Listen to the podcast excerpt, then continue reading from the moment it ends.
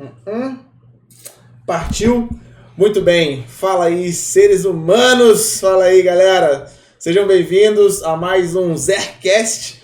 Sejam bem-vindos, cara. Estamos aqui mais uma vez, né? Para você que tá chegando aí, cara, pela primeira vez aqui, não sabe o que tá acontecendo, mano. Esse podcast aqui é uma continuação do podcast dos MMOs do ano passado só que com uma roupagem um pouco diferente, né? Esse ano a gente vai fazer um podcast mais comprimido, apenas eu e outro convidado. A gente vai ter outros momentos com mais convidados também, quando tiver algum assunto que exija isso, mas a princípio a gente vai fazer uma, uma coisa mais é, compacta, né? E hoje nós vamos trazer um convidado aqui que muitos de vocês conhecem e os que não conhecem, cara, eu particularmente gostaria muito que vocês passassem a conhecer. Então hoje estaremos aqui com o senhor Fausto Nagai. Fala aí, mano. E Boa aí, noite. Pessoal? Como é que você tá, cara?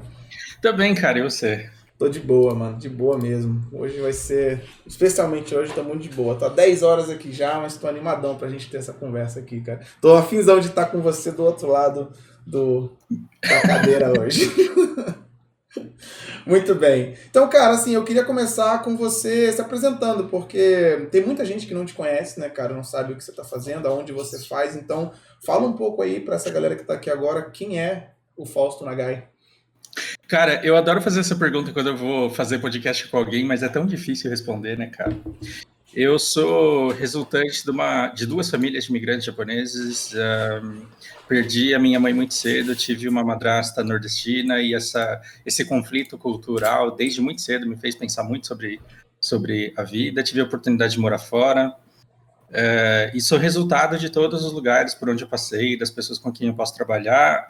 Eu, tem uma coisa que eu não gosto muito, essa, né, essa coisa de viver pensando sobre tudo, que que me incomoda e que eu não posso evitar, mas que eu acho que me traz benefícios também, afinal de contas eu acabo meio que vivendo disso.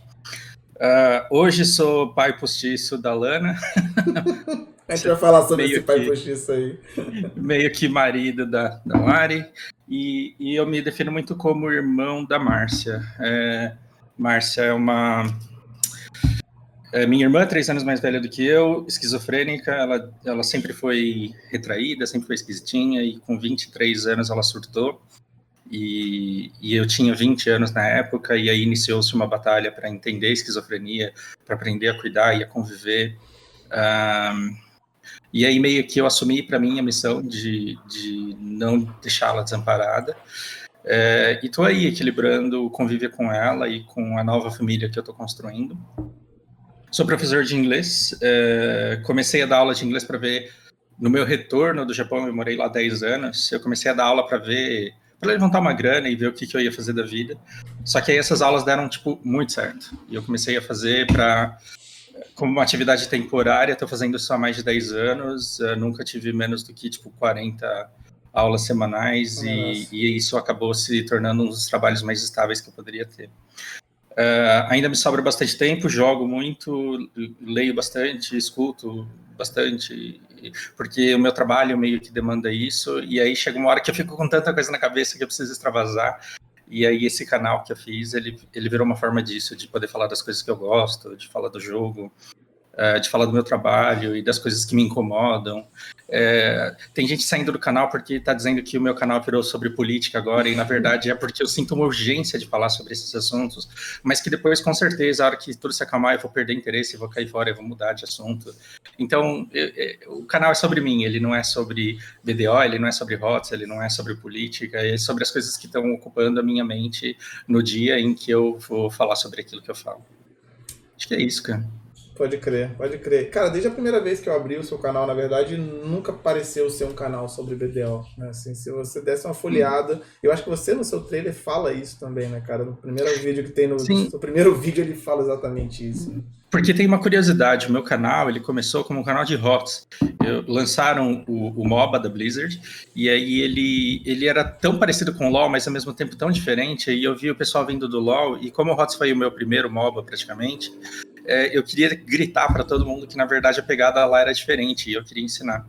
E eu abri aquele canal para falar sobre isso e, e aí depois tipo eu vi que hum, não, é, eu não queria. As pessoas elas começaram a me demandar conteúdo do jogo como se aquele, aquele fosse meu trabalho. E eu falei, não, cara, meu trabalho, isso daqui é minha diversão. É, e aí eu, eu meio que sabia que eu ia perder é, público, por exemplo, deixando de fazer um canal de rota ou deixando de fazer um canal de BDO, mas que eu ia acabar retendo pessoas que estavam interessadas em saber o que estava se passando ali na minha vida. E eu acho que a amizade é isso, né? A gente não é amigo de alguém por conta de alguma coisa que a pessoa faz. É por um combinado de coisas que a gente decide acompanhar a trajetória da vida da pessoa.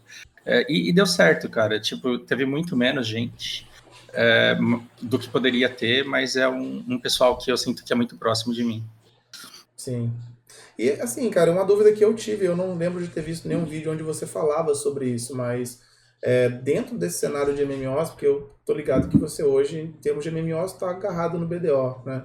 Mas uhum. o BDO foi um começo para você, para essa categoria? Você jogou outras coisas da categoria MMORPG antes do BDO ou não? Cara, eu joguei, eu comecei acho que com Diablo 2, é, só que eu não tinha, eu trabalhava tanto que eu não tinha tempo para mergulhar nele como eu poderia. Então nunca é um jogo que eu tinha tempo de jogar durante muito tempo.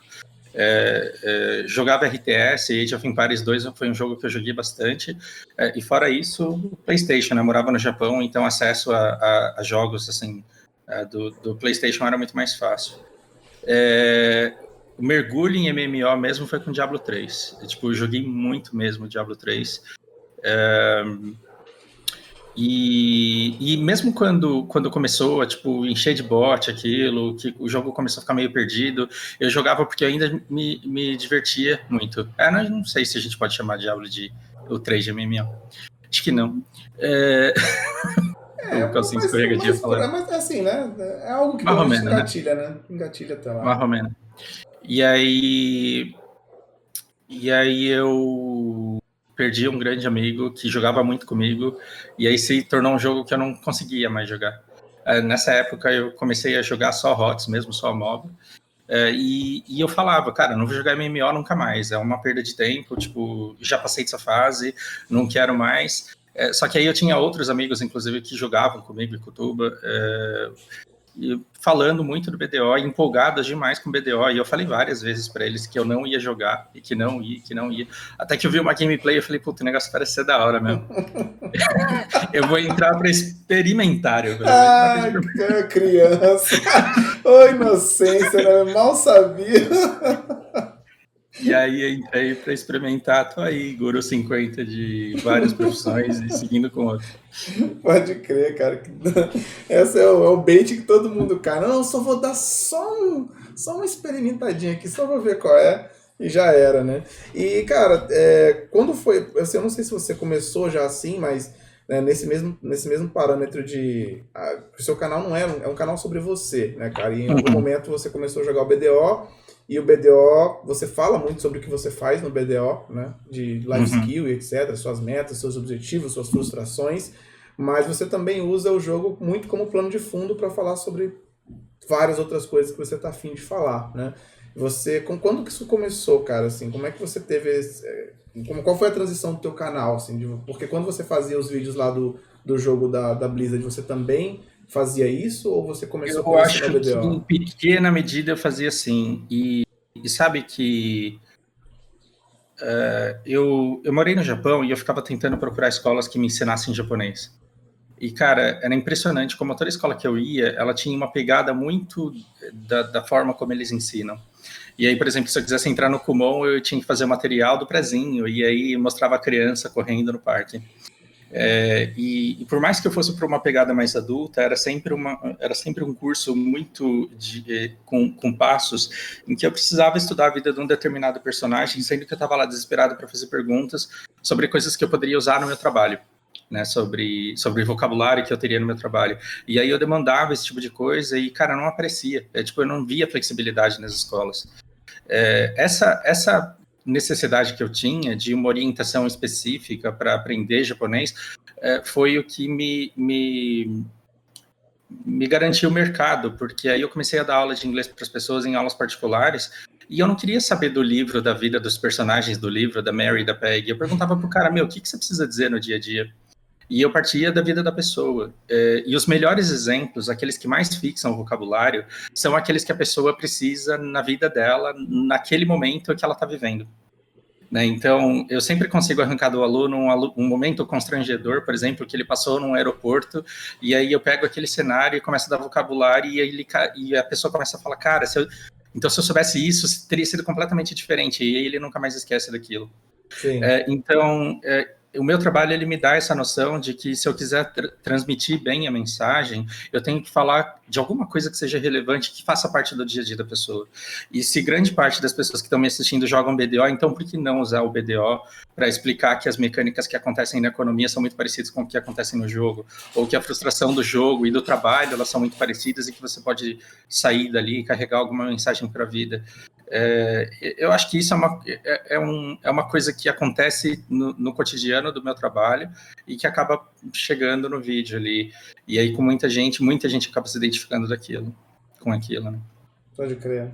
Maneiro, maneiro. É, eu tinha comentado com você, né, é, que eu, eu já tive muita vontade de, de, de, fazer algo parecido com o que você faz, né, cara? De falar sobre as coisas no YouTube, assim. Eu acho que eu já tentei fazer, assim, algumas algumas vezes jogar alguns assuntos assim aleatórios, mas é, como eu te falei, né, eu sempre senti falta de ter a de ter o, o feedback em tempo real, né, cara, de alguém uhum, contrapondo, uhum. porque não é como se eu estivesse ali falando, ah, cara, isso aqui é a verdade absoluta, eu só tô passando para vocês saberem, né? Essa vontade de compartilhar esse monte de coisa que fica passando pela cabeça, né, cara? Às vezes tu quer só botar para fora para ver o que, que, vai dar, né?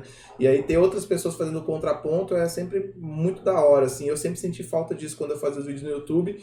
E os comentários meio que não serviam muito, né? Não serviam muito como, uhum. Como esse ah, como essa, esse preenchimento, assim, saca?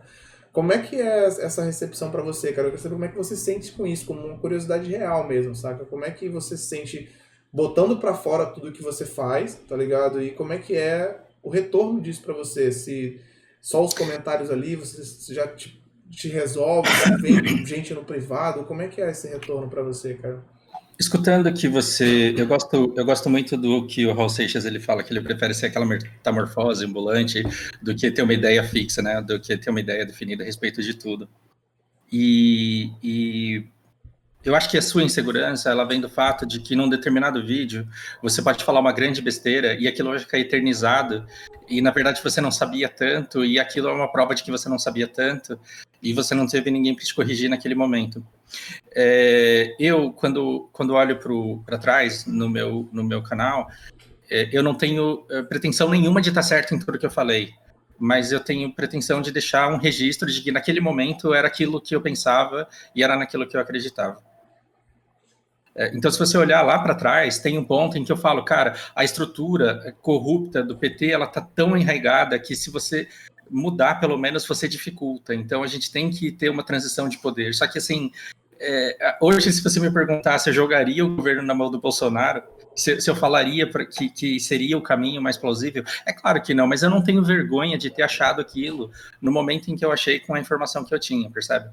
É, então, eu tenho eu tenho essa, essa, esse, essa consciência de que eu nunca vou estar certo a respeito de tudo, que eu vou ter que filtrar um monte de bosta que vão me falar, porque Sim. vai ter comentário que vai estar ali para competir comigo, para me destruir, para me desanimar. Só que ali perdido no meio vai ter gente que vai falar, cara, é, o que esse cara fala faz tanto sentido que eu vou agregar o conhecimento dele e vou ajudar ele com o que eu sei. E, e, pescar esse tipo de comentário é, é transformador, cara, porque você olha e você fala, puta, eu não tinha pensado nisso. Sim. E às vezes você não tem a oportunidade de falar com a pessoa diretamente, mas ali está tendo uma transformação, porque está mudando a tua maneira de pensar ou está ampliando aquilo que você sabia. É, então, nesse sentido, eu acho que é, o ter o canal, ele, ele fez eu crescer demais, cara. E, e, tem algumas pessoas, não seria justo falar o nome de duas ou três pessoas, porque tem muitas outras, mas pessoas que, que eu já identifico que estão comentando e que toda vez que elas comentam eu aprendo alguma coisa com elas. É, então, eu não posso dizer que eu estou sozinho, assim, no canal ao longo dessa jornada. Sim. Entendi. E você consegue, assim, cara, filtrar, assim, no meio desse emaranhado, né, de, de comentários e feedbacks que pô, são negativos, assim, você, o que, que você faz com isso, assim, cara? Você consegue abstrair essa parada? Você consegue ignorar? Como é que você, assim, na real, como é que você lida com essa parada, assim? Porque, mano, eu vou te falar que eu, eu, eu não, eu, assim, posso até falar que eu tenho uma habilidade de, de ignorar certas coisas, mas eu, é foda porque você não esquece da parada, sabe? Você não, eu não consigo simplesmente olhar um comentário escroto, Aí fala, não, beleza, isso aqui não serve para nada. E a minha mente apagar aquilo. Sacou? Em alguma instância eu fico tipo, caralho, mas será que esse cara pensa realmente isso que ele tá falando? Será que ele tá aqui só pra me zoar? Será que ele só quer me provocar? Será que é exatamente isso que ele tá querendo fazer? Que aí eu ficar pensando nessa porra pra considerar se é plausível ou não? Sabe, eu não tenho essa habilidade ainda 100% de simplesmente abstrair aquilo que eu acho que é negativo, tá ligado? Como é que tu lida com essa porra, mano? Eu não vou dizer que é fácil. Hum, realmente não vou dizer que é fácil, mas assim, algumas pessoas elas vêm só para te machucar e para te destruir mesmo, para te desestimular daquilo que você faz.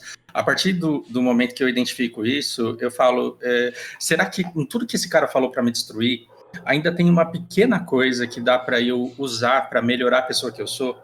Então eu tento fazer isso, mas assim, eu, eu, tento me restringir a isso. E às vezes até encontro, sabe?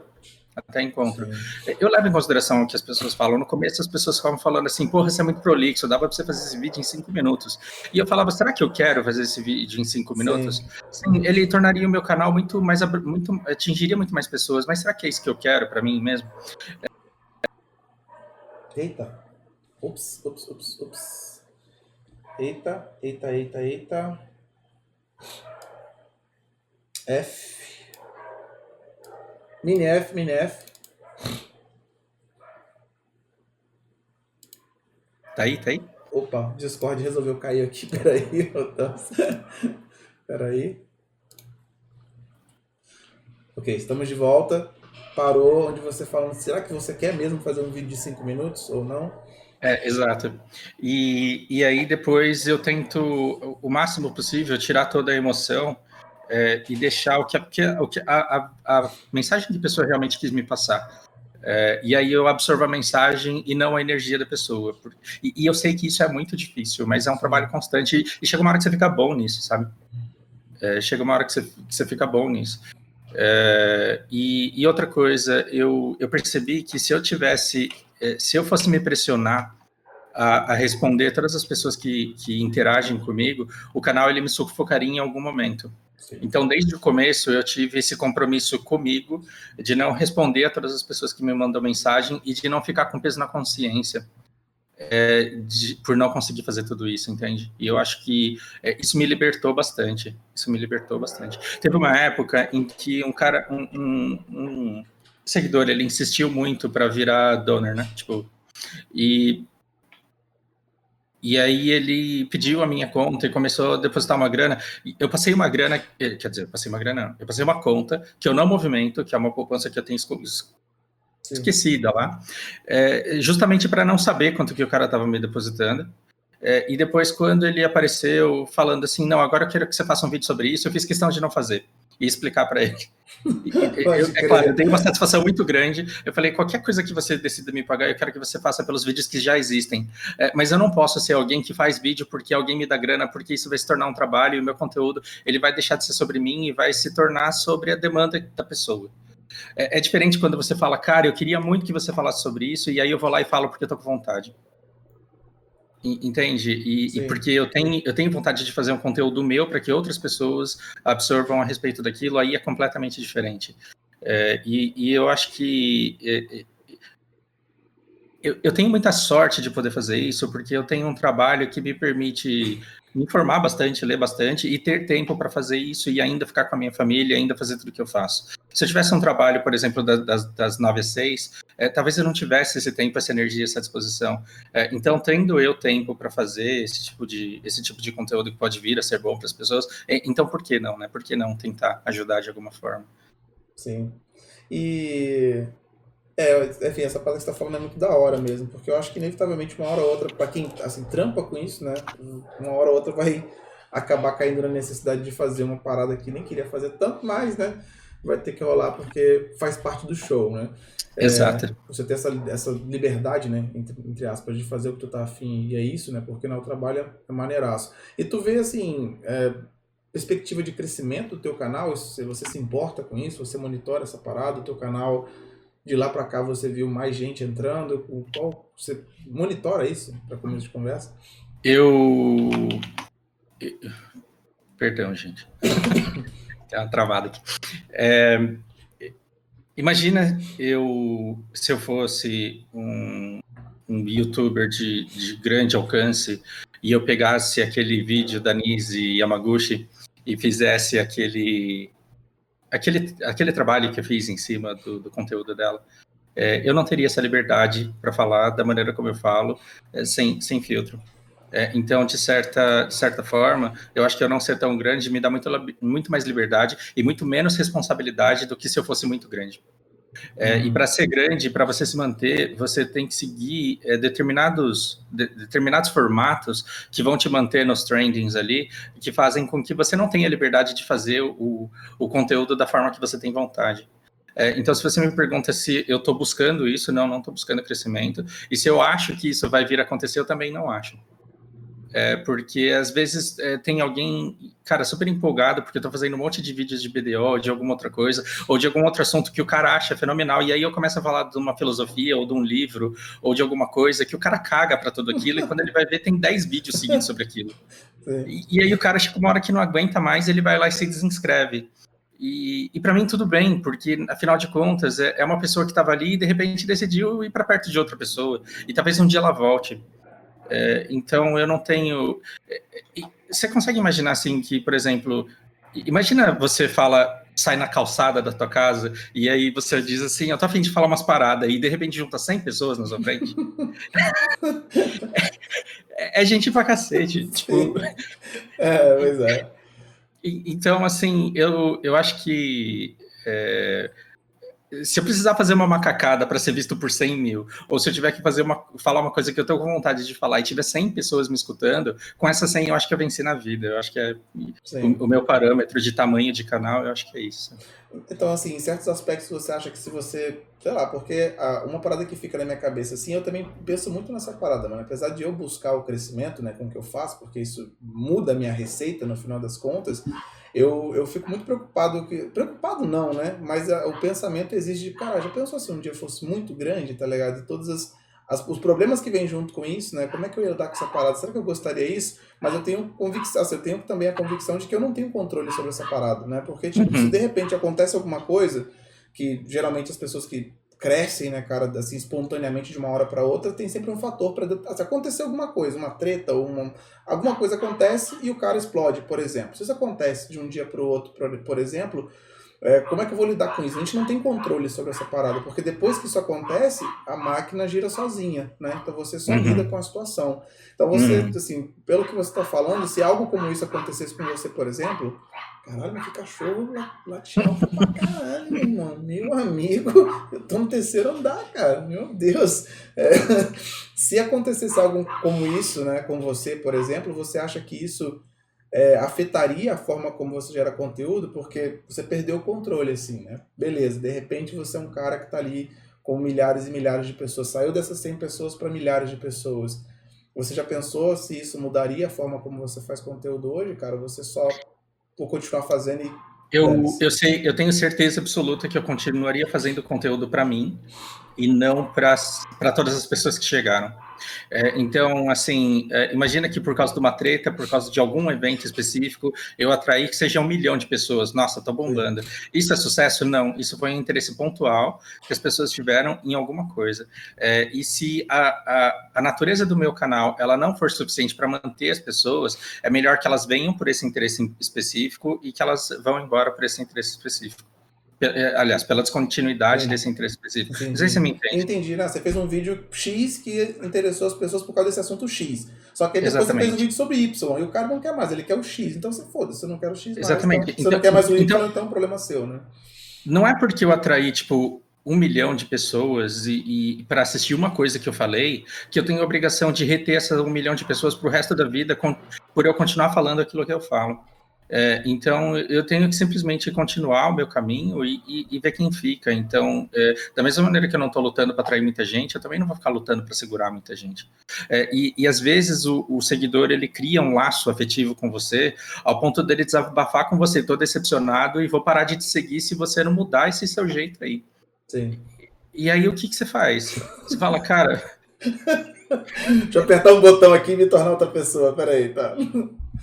Não, eu dou um grande abraço para a pessoa e eu falo, cara, tomara que você encontre boas companhias para te, né, para seguir essa, essa caminhada da vida aí e, e tamo junto, né? Mesmo distante, tamo junto, mas eu não, não vou ficar pedindo para a pessoa ficar e dizer para ela que eu vou me tornar alguém para melhor agradá-la, não, não tem como fazer isso, né? Sim. E assim, tem um outro, um outro aspecto dessa parada, porque nesse, nesse ponto que você colocou no início de, cara, eu não tenho vergonha nenhuma do que eu fui, né? De eu falei isso, tal coisa, hoje eu já penso diferente e, e beleza, tá tudo certo com isso. Só que, tipo, a internet tem, tem um pensamento diferente com relação a essa parada, né? Ela não é tão confortável com isso, né? Porque é, hoje você, a gente está numa realidade onde você assim, o seu histórico ele marca, tipo assim, né? lembra aquela frase que uhum. você falou no nosso podcast, né, que o seu a sua melhor versão tem que estar no futuro, né, cara, e não no passado, Exatamente. né? Essa parada é muito certa, eu acho, cara, eu tenho repetido essa frase, tá ligado, assim, com alguma frequência até, mas na prática, aqui na internet, essa parada não funciona, né, velho? Porque é, o, seu, o seu eu passado, ele interessa demais, assim, né, cara? Foda-se se você mudou hum. evoluiu, né? E essa parada não te preocupa em nenhuma instância também, não, cara? Esses pequenos eu... vacilos que nem são tão, tão vacilos assim, mas que podem custar, sabe, depois, assim, por causa da, do, fluxo que a internet tem hoje. Cara, eu acho que não. Eu acho que, assim, as piores coisas que eu falei, as piores coisas que eu fiz, se você me jogou na cara, eu vou, eu vou ter a humildade de falar, falei mesmo. Hoje eu não penso mais assim, mas eu falei. É, ou então eu vou falar, falei e continuo pensando dessa forma. É, e, e, assim, como é que uma pessoa pode jogar o que eu sou contra mim? Não tem como ela ganhar, tá vendo? Porque ou ela tá mentindo, e aí ela tá mentindo, ou ela tá falando a verdade, e eu admito quem eu sou e quem eu fui.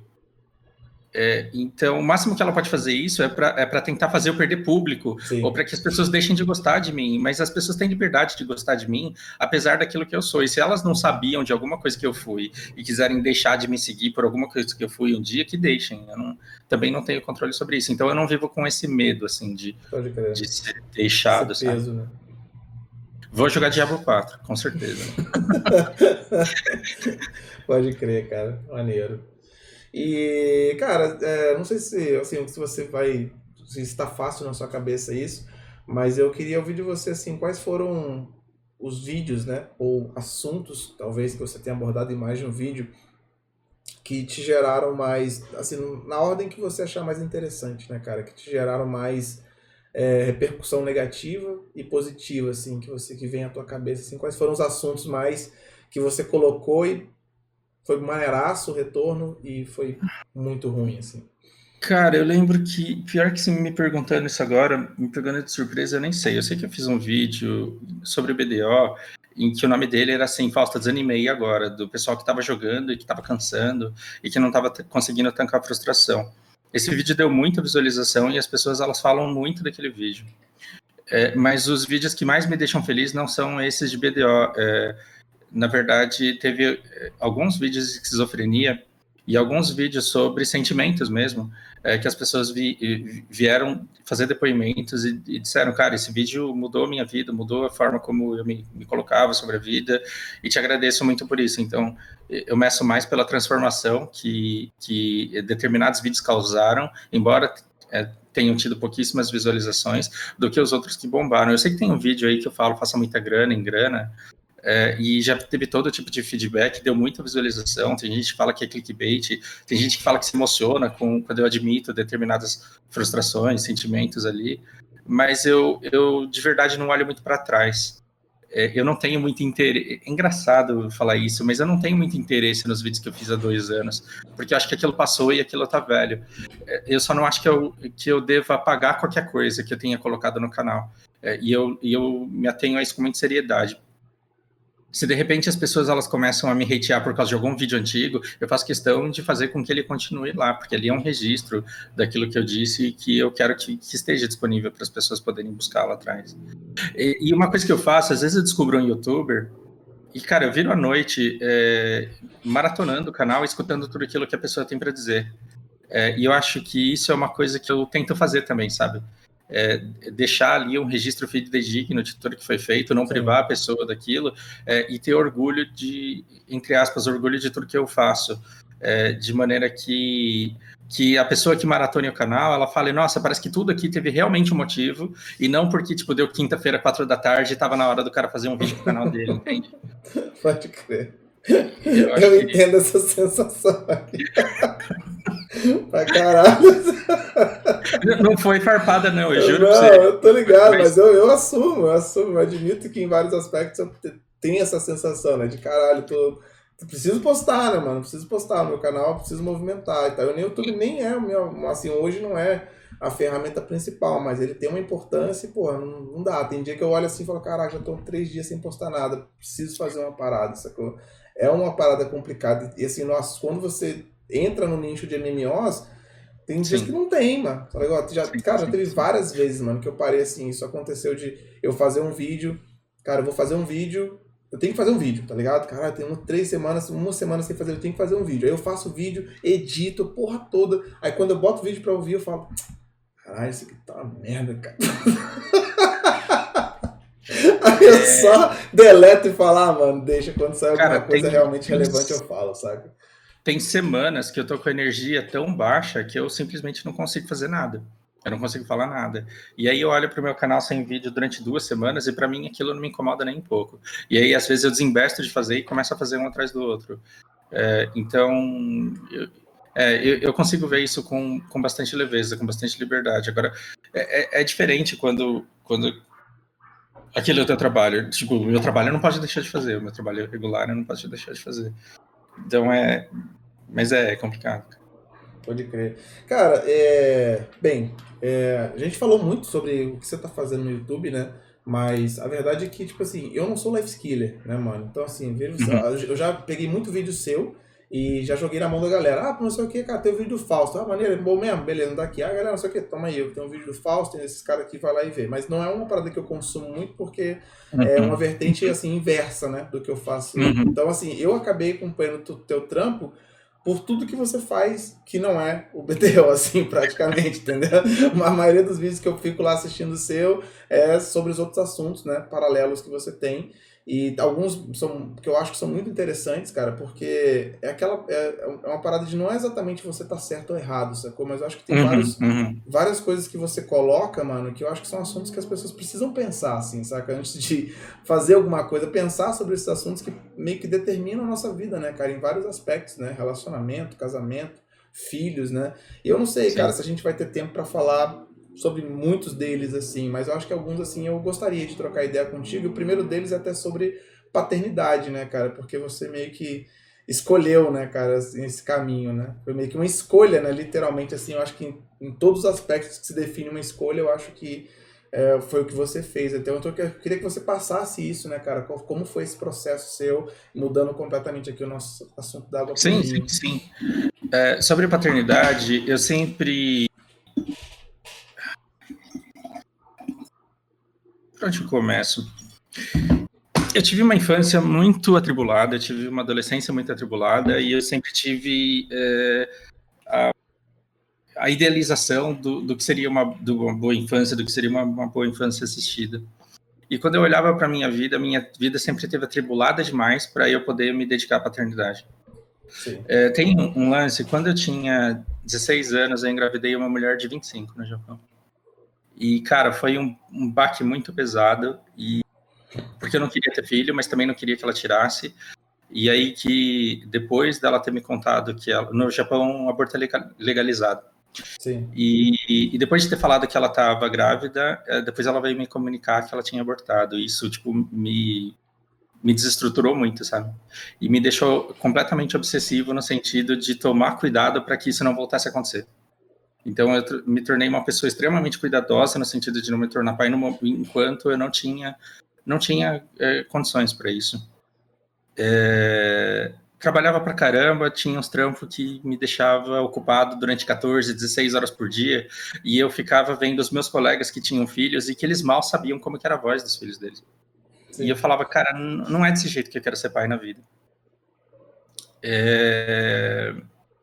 E aí, de repente, a minha vida ela, ela deu uma acalmada, principalmente depois de 2015, porque assim, eu, eu, sempre tive muita aula, mas depois eu comecei a dar aula só online, então eu não tinha que ficar andando por São Paulo, mas eu não tinha que sair de madrugada e voltar só à noite para casa, porque eu tinha muitos intervalos ali no meio, né? E, e aí a, paternidade ela começou a se tornar possível. Só que aí outros fatores eles têm que ser levados em consideração. Eu tenho muita sorte de não ter surtado, porque a probabilidade de eu ser esquizofrênica era muito grande. É claro, é, esquizofrenia é uma doença extremamente rara, não é porque tem dos, dos dois lados da família que ela vai se manifestar. É, mas é, uma coisa é a minha irmã, tipo, três anos mais velha do que eu. Muito provavelmente, enquanto ela estiver aqui, eu também vou estar.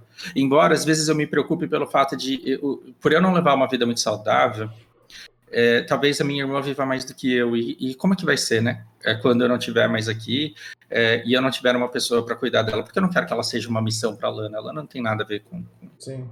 É, e aí eu fico pensando, e se eu tiver um filho e ele for esquizofrênico, no mundo em que a gente está com 7 bilhões de pessoas no planeta, é, a gente vai ter uma escassez de recursos e a gente não sabe como que a humanidade vai lidar com isso. Será que vai haver guerra? Será que vai haver escassez? A gente não tem como, como prever. Será que é um momento para colocar uma criança no mundo que tem, que tem uma, uma grande possibilidade de vir com algum transtorno mental? Porque eu tenho, tipo, vários deles, é, dos dois lados da família. É, e aí eu comecei a, a a ter que lidar com a dificuldade. E nessa época eu comecei a fazer voluntariado em, em orfanatos é, e comecei a solidificar essa ideia da adoção, porque assim o tanto de criança que precisa de, de um lar é, e, e, muita criança não consegue um lar porque existe esse estigma, existe essa coisa cultural de que para ser homem você tem que ser o pai, você tem que ter um filho que é teu. E isso não faz o menor sentido. Isso não faz o menor sentido. É, aí conheci a, a Lari, que é uma pessoa fantástica, a gente tem muitas coisas em comum, muito, muito, muitas vivências em comum, e a gente concorda sobre muita coisa a respeito da vida. E ela estava sozinha com uma bebê de seis meses, é uma, uma, uma, uma bebê encantadora, é, e percebendo que eu podia é, é, me dar muito bem com a Lari, eu percebi o quanto me faria bem também ter a oportunidade de exercer essa paternidade sem precisar passar por todo esse processo de adoção. Porque imagina eu tendo que casar com uma pessoa e convencer a pessoa a abrir mão de ter filhos para adotar um comigo. Pode crer, sim.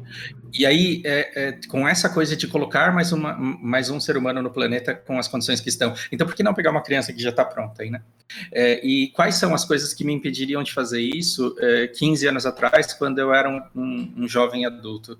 É, e talvez essas coisas seriam meramente preconceito, coisa que eu vencia aí ao longo do tempo. É, quando a Lari ela me passou a convicção, porque isso não é uma coisa, não é uma coisa só de chegar e falar para você é uma coisa que você tem que perceber e tem que confiar. E quando eu percebi e, e passei a acreditar mesmo que a Lari respeitaria a minha relação com, com a Lana além do, do que o nosso relacionamento poderia ser, ou seja, que o eventual final do nosso relacionamento não significaria um afastamento da criança e que eu poderia é, continuar nutrindo esses, esses vínculos que, que a gente viria a criar, é, aí eu tomei essa decisão de que não teria nada que pudesse dar errado. É, então, é, ela tem é, é, progenitora, ela tem pai biológico, nunca, assim, a, a gente vai afastar o, o, é, o, o, contato dos dois, enquanto houver interesse de ambas as partes, a gente nunca vai impedir que isso aconteça. É, eu não preciso que, eu não preciso ser chamado de pai, não preciso ser reconhecido como tal, eu não preciso de um documento, mas esse convívio, ele vai criando os laços que, que geram o que é paternidade de verdade. Né? Então eu sinto, eu sinto isso como um privilégio de pegar uma pessoa que estava no momento de, de, de, de, necessidade dessa, dessa figura paterna, da presença paterna, é, e, e, que estava precisando muito da oportunidade de poder conviver com a mãe, e eu acho que isso me dá muito orgulho, sabe? Porque muito provavelmente no meio de uma pandemia a mãe dela talvez tivesse que trabalhar para garantir todas as necessidades. E quando eu vejo que eu consigo, com, com o meu trabalho, com a minha vida, é, proporcionar que elas continuem é, é, 100% do tempo juntas, é, eu acho que isso em si já, já, já, já se torna uma grande coisa da qual eu me orgulho bastante. Sim. Uh, e aí, se você uh, uh, me perguntar, você acha que te falta alguma coisa? Por exemplo, te faz falta olhar para ela e ver que ela tem olhos puxados e que ela é do teu sangue? Não, não me faz falta em absolutamente nada. É, eu percebo, pelo contrário, que tem coisas do meu sangue que eu não gosto, é, que ela não vai ter que lidar. E, e, só isso já me dá uma leveza enorme. Só isso já me, me dá uma, uma leveza enorme. Eu acho que, que é isso. É, pode crer, cara. Eu vou te falar que quando eu vi, é, você contou essa história, né, em, em vídeos também, você, pelo menos assim, né, você falou bastante sobre isso. É, não, não é exatamente uma identificação assim, né, cara? Mas eu também, né? Hoje meu filho tem 15 anos, fez 15 anos agora dia 19, né? E quando ele nasceu, cara, eu tinha acabado de começar um relacionamento, tava seis meses com a mãe dele. E a gente fica até zoando aqui na live, né? Que o Pedro é praticamente uma old god pain, né? Porque a mãe dele tomava remédio, a injeção, e a gente ainda usava camisinha na, na maioria das vezes, sim. Ele deu um jeito de nascer, né, cara? Então, assim, não foi planejado, porque o moleque falou, não, eu vou nascer e tá isso aí, meu irmão. Lida com esse problema aí. Mas é, eu também tinha muito essa parada de pensar como era a paternidade. E, é assim, o meu... meu meu minha percepção de família ela sempre foi muito quebrada, né, cara? Porque minha família, no geral, sempre foi muito bosta, assim, né? Minha família foi minha mãe, basicamente. O resto era, são, eram seres humanos que compartilhavam ali o tipo sanguíneo, né, cara? E era isso, né? Porque não tinha essa concepção, né? Na verdade, eu queria uma... Eu, eu tentei moldar quem eu era ao contrário do que minha família me mostrava, porque eu não queria me tornar aquilo. Foi meio que uma, uma sorte, assim, de ter me criado assim, porque se eu tivesse criado na mesma proporção que eles, eu teria sido um ser humano diferente, né? Então, uhum. quando eu me imaginava como pai, né, cara, era, era muito, muito, muito um pensamento de é, o que, que eu ia fazer, né, cara, com uma criança nova, como, como eu deveria fazer para não fazer com que ele se sentisse como a minha família me fazia sentir, sacou? Era bem essa inversão, assim. Então, é, eu, nunca, eu nunca tratei ele com essa parte desse cara, esse carinho que eu acho meio romântico, assim, de ah, não, é sangue do meu sangue, meu Deus. Quando eu chegar em casa, meu filho vai dar um sorriso e tudo vai brilhar, e o céu vai não sei o quê. Nunca teve essa. Nunca consegui sentir essa parada, sabe? Assim, é, cara, meu filho é uma responsabilidade gigantesca, eu acho maneiraço, cara, sabe? O processo né, de construção junto com ele sempre foi muito legal, mas a gente sempre se tratou eu, assim, eu identifico muito o que você está falando como uma forma como eu lido com ele, assim, sabe? É o laço, né, cara? A gente está convivendo o dia uhum. todo, né? E a minha história com ele foi muito invertida, assim, também, porque a mãe dele saiu, né, de casa e eu fiquei com ele, né? Eu que fiquei com ele. Ele tava com três anos quando a gente se separou, ela saiu e eu fiquei com ele até os oito. Depois ela voltou de novo e a gente deixei que ele se aproximasse também normalmente, nunca distanciei. Mas uhum. a gente teve, sempre foi esse laço construído. Eu não sei qual é a parada do sangue, entendeu? Ele é meu filho, cara. Eu criei ele, né? Ninei, dei comida, vi ele dando o primeiro sorriso, a primeira andada e levei pra escola. E é essa parada, né? Como é que... Não tem como tirar isso, sabe? São, eu... são essas coisas, são essas coisas. Sabe que quando eu tinha 16 anos, eu fui atrás da família da minha mãe. E aí eu, é, eu encontrei vários tios, e teve um deles que falou o seguinte: é, o que faz uma família ser uma família é o convívio, é estar ali, é crescer junto, são as lembranças, são os natais passados juntos, são os nascimentos e casamentos, aqueles momentos compartilhados. E, e passado muito tempo, não tem por que você ficar tentando criar isso de forma artificial. Com 16 anos eu escutei isso e eu me senti esfaqueado, porque eu queria me aproximar da família e eu achei aquilo de uma desumanidade enorme e eu sofri muito com isso. Só que aí depois de muito tempo, a gente veio a se aproximar e a gente começou a passar uns, uns almoços de Natal, por exemplo, juntos. E aí eu, eu percebi, cara, ele estava certo. Porque aqui eu estou lidando com pessoas que são muito legais, é, que compartilham até do meu sangue, mas com quem eu não tenho referência nenhuma de passado.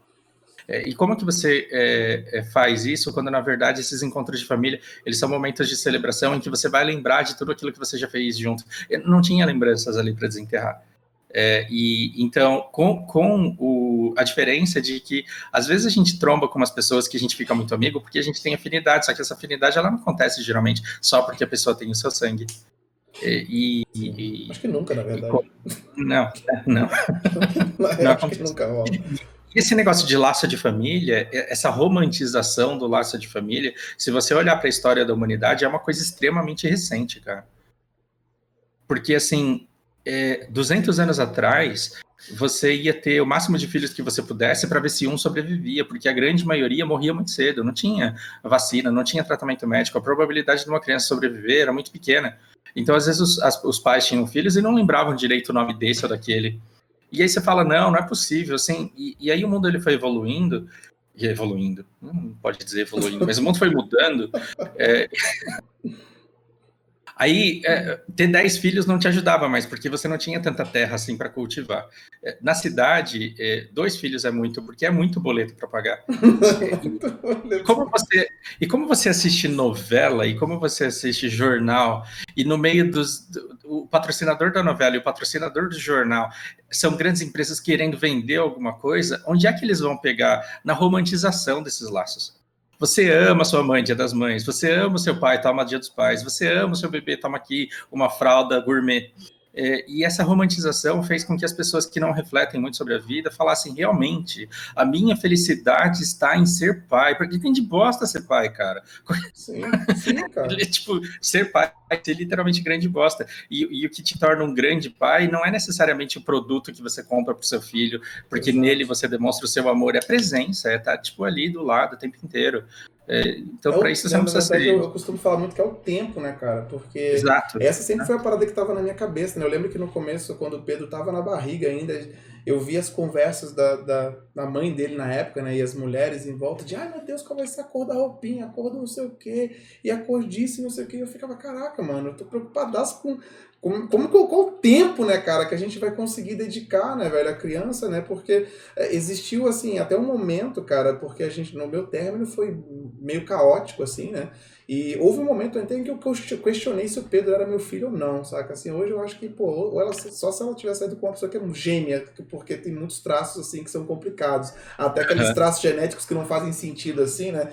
Tipo, o jeito que você corta o pão, né, cara, tá ali, tem umas paradas bizarras, assim, que eu não questiono sim, mais isso. Sim, sim. Mas hoje eu tô num ponto que, mesmo que essa parada fosse real, sabe? Mesmo que o Pedro hoje descobrisse que ele, ah, não é meu filho, tá ligado? Rolou uma parada e é não é meu filho biológico. Velho, não tem relevância mais essa parada, né, cara? Porque não tem como desfazer mais o tempo que a gente dedicou um ao outro, né, cara? O tempo que a gente passou, não tem como. Ah, não, cara, beleza. Descobri que você não tem meu sangue, então. Foda-se. Já tô vazando, é, se tô vazando, aí. seu pai, assume, seu pai de verdade assume aí.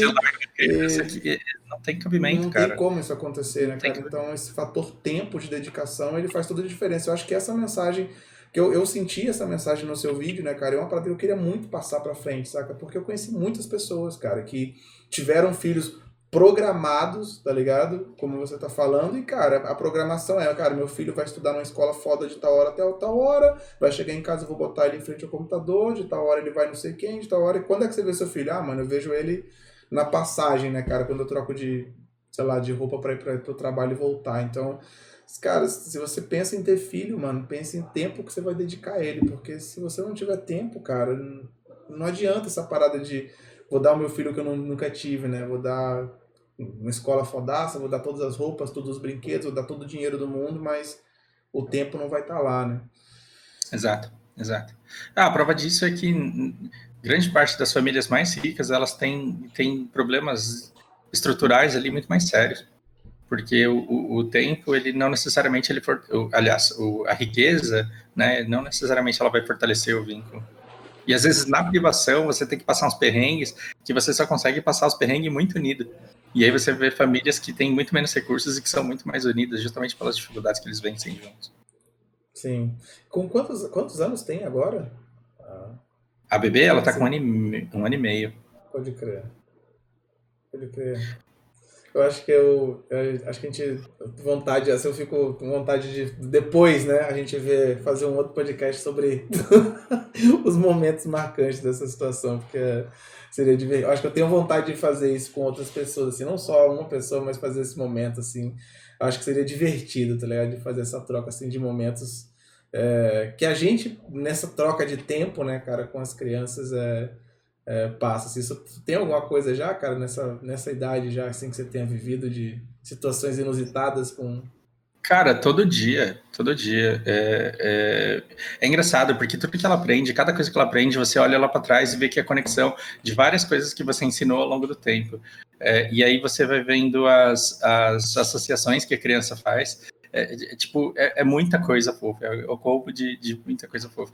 E aí, enquanto ela não consegue formular a palavra, ela se comunica com aquilo que ela consegue, que é com olhar, é apontando, é com referência. E às vezes eu consigo entender exatamente o que ela está querendo dizer com aquilo. Agora, a coisa mais engraçada mesmo é quando a gente sai na rua. Porque ela tem. Ela é caucasiana, assim, ela é branca, ela tem uns olhos enormes. E, tipo, ela tem zero traço de japonês. E as pessoas, elas. Eu, eu, percebo um desconforto muito grande nas pessoas olhando. Sério, cara? É, e, e, assim, a coisa mais engraçada do tipo foi. É, uma, uma senhora tentando ser legal e falando, nossa, mas é a cara dele. Ah. e você percebe. E aí você percebe que tem um desconforto muito grande na pessoa que se sente mal com isso, do tipo, nossa, será que ele sabe?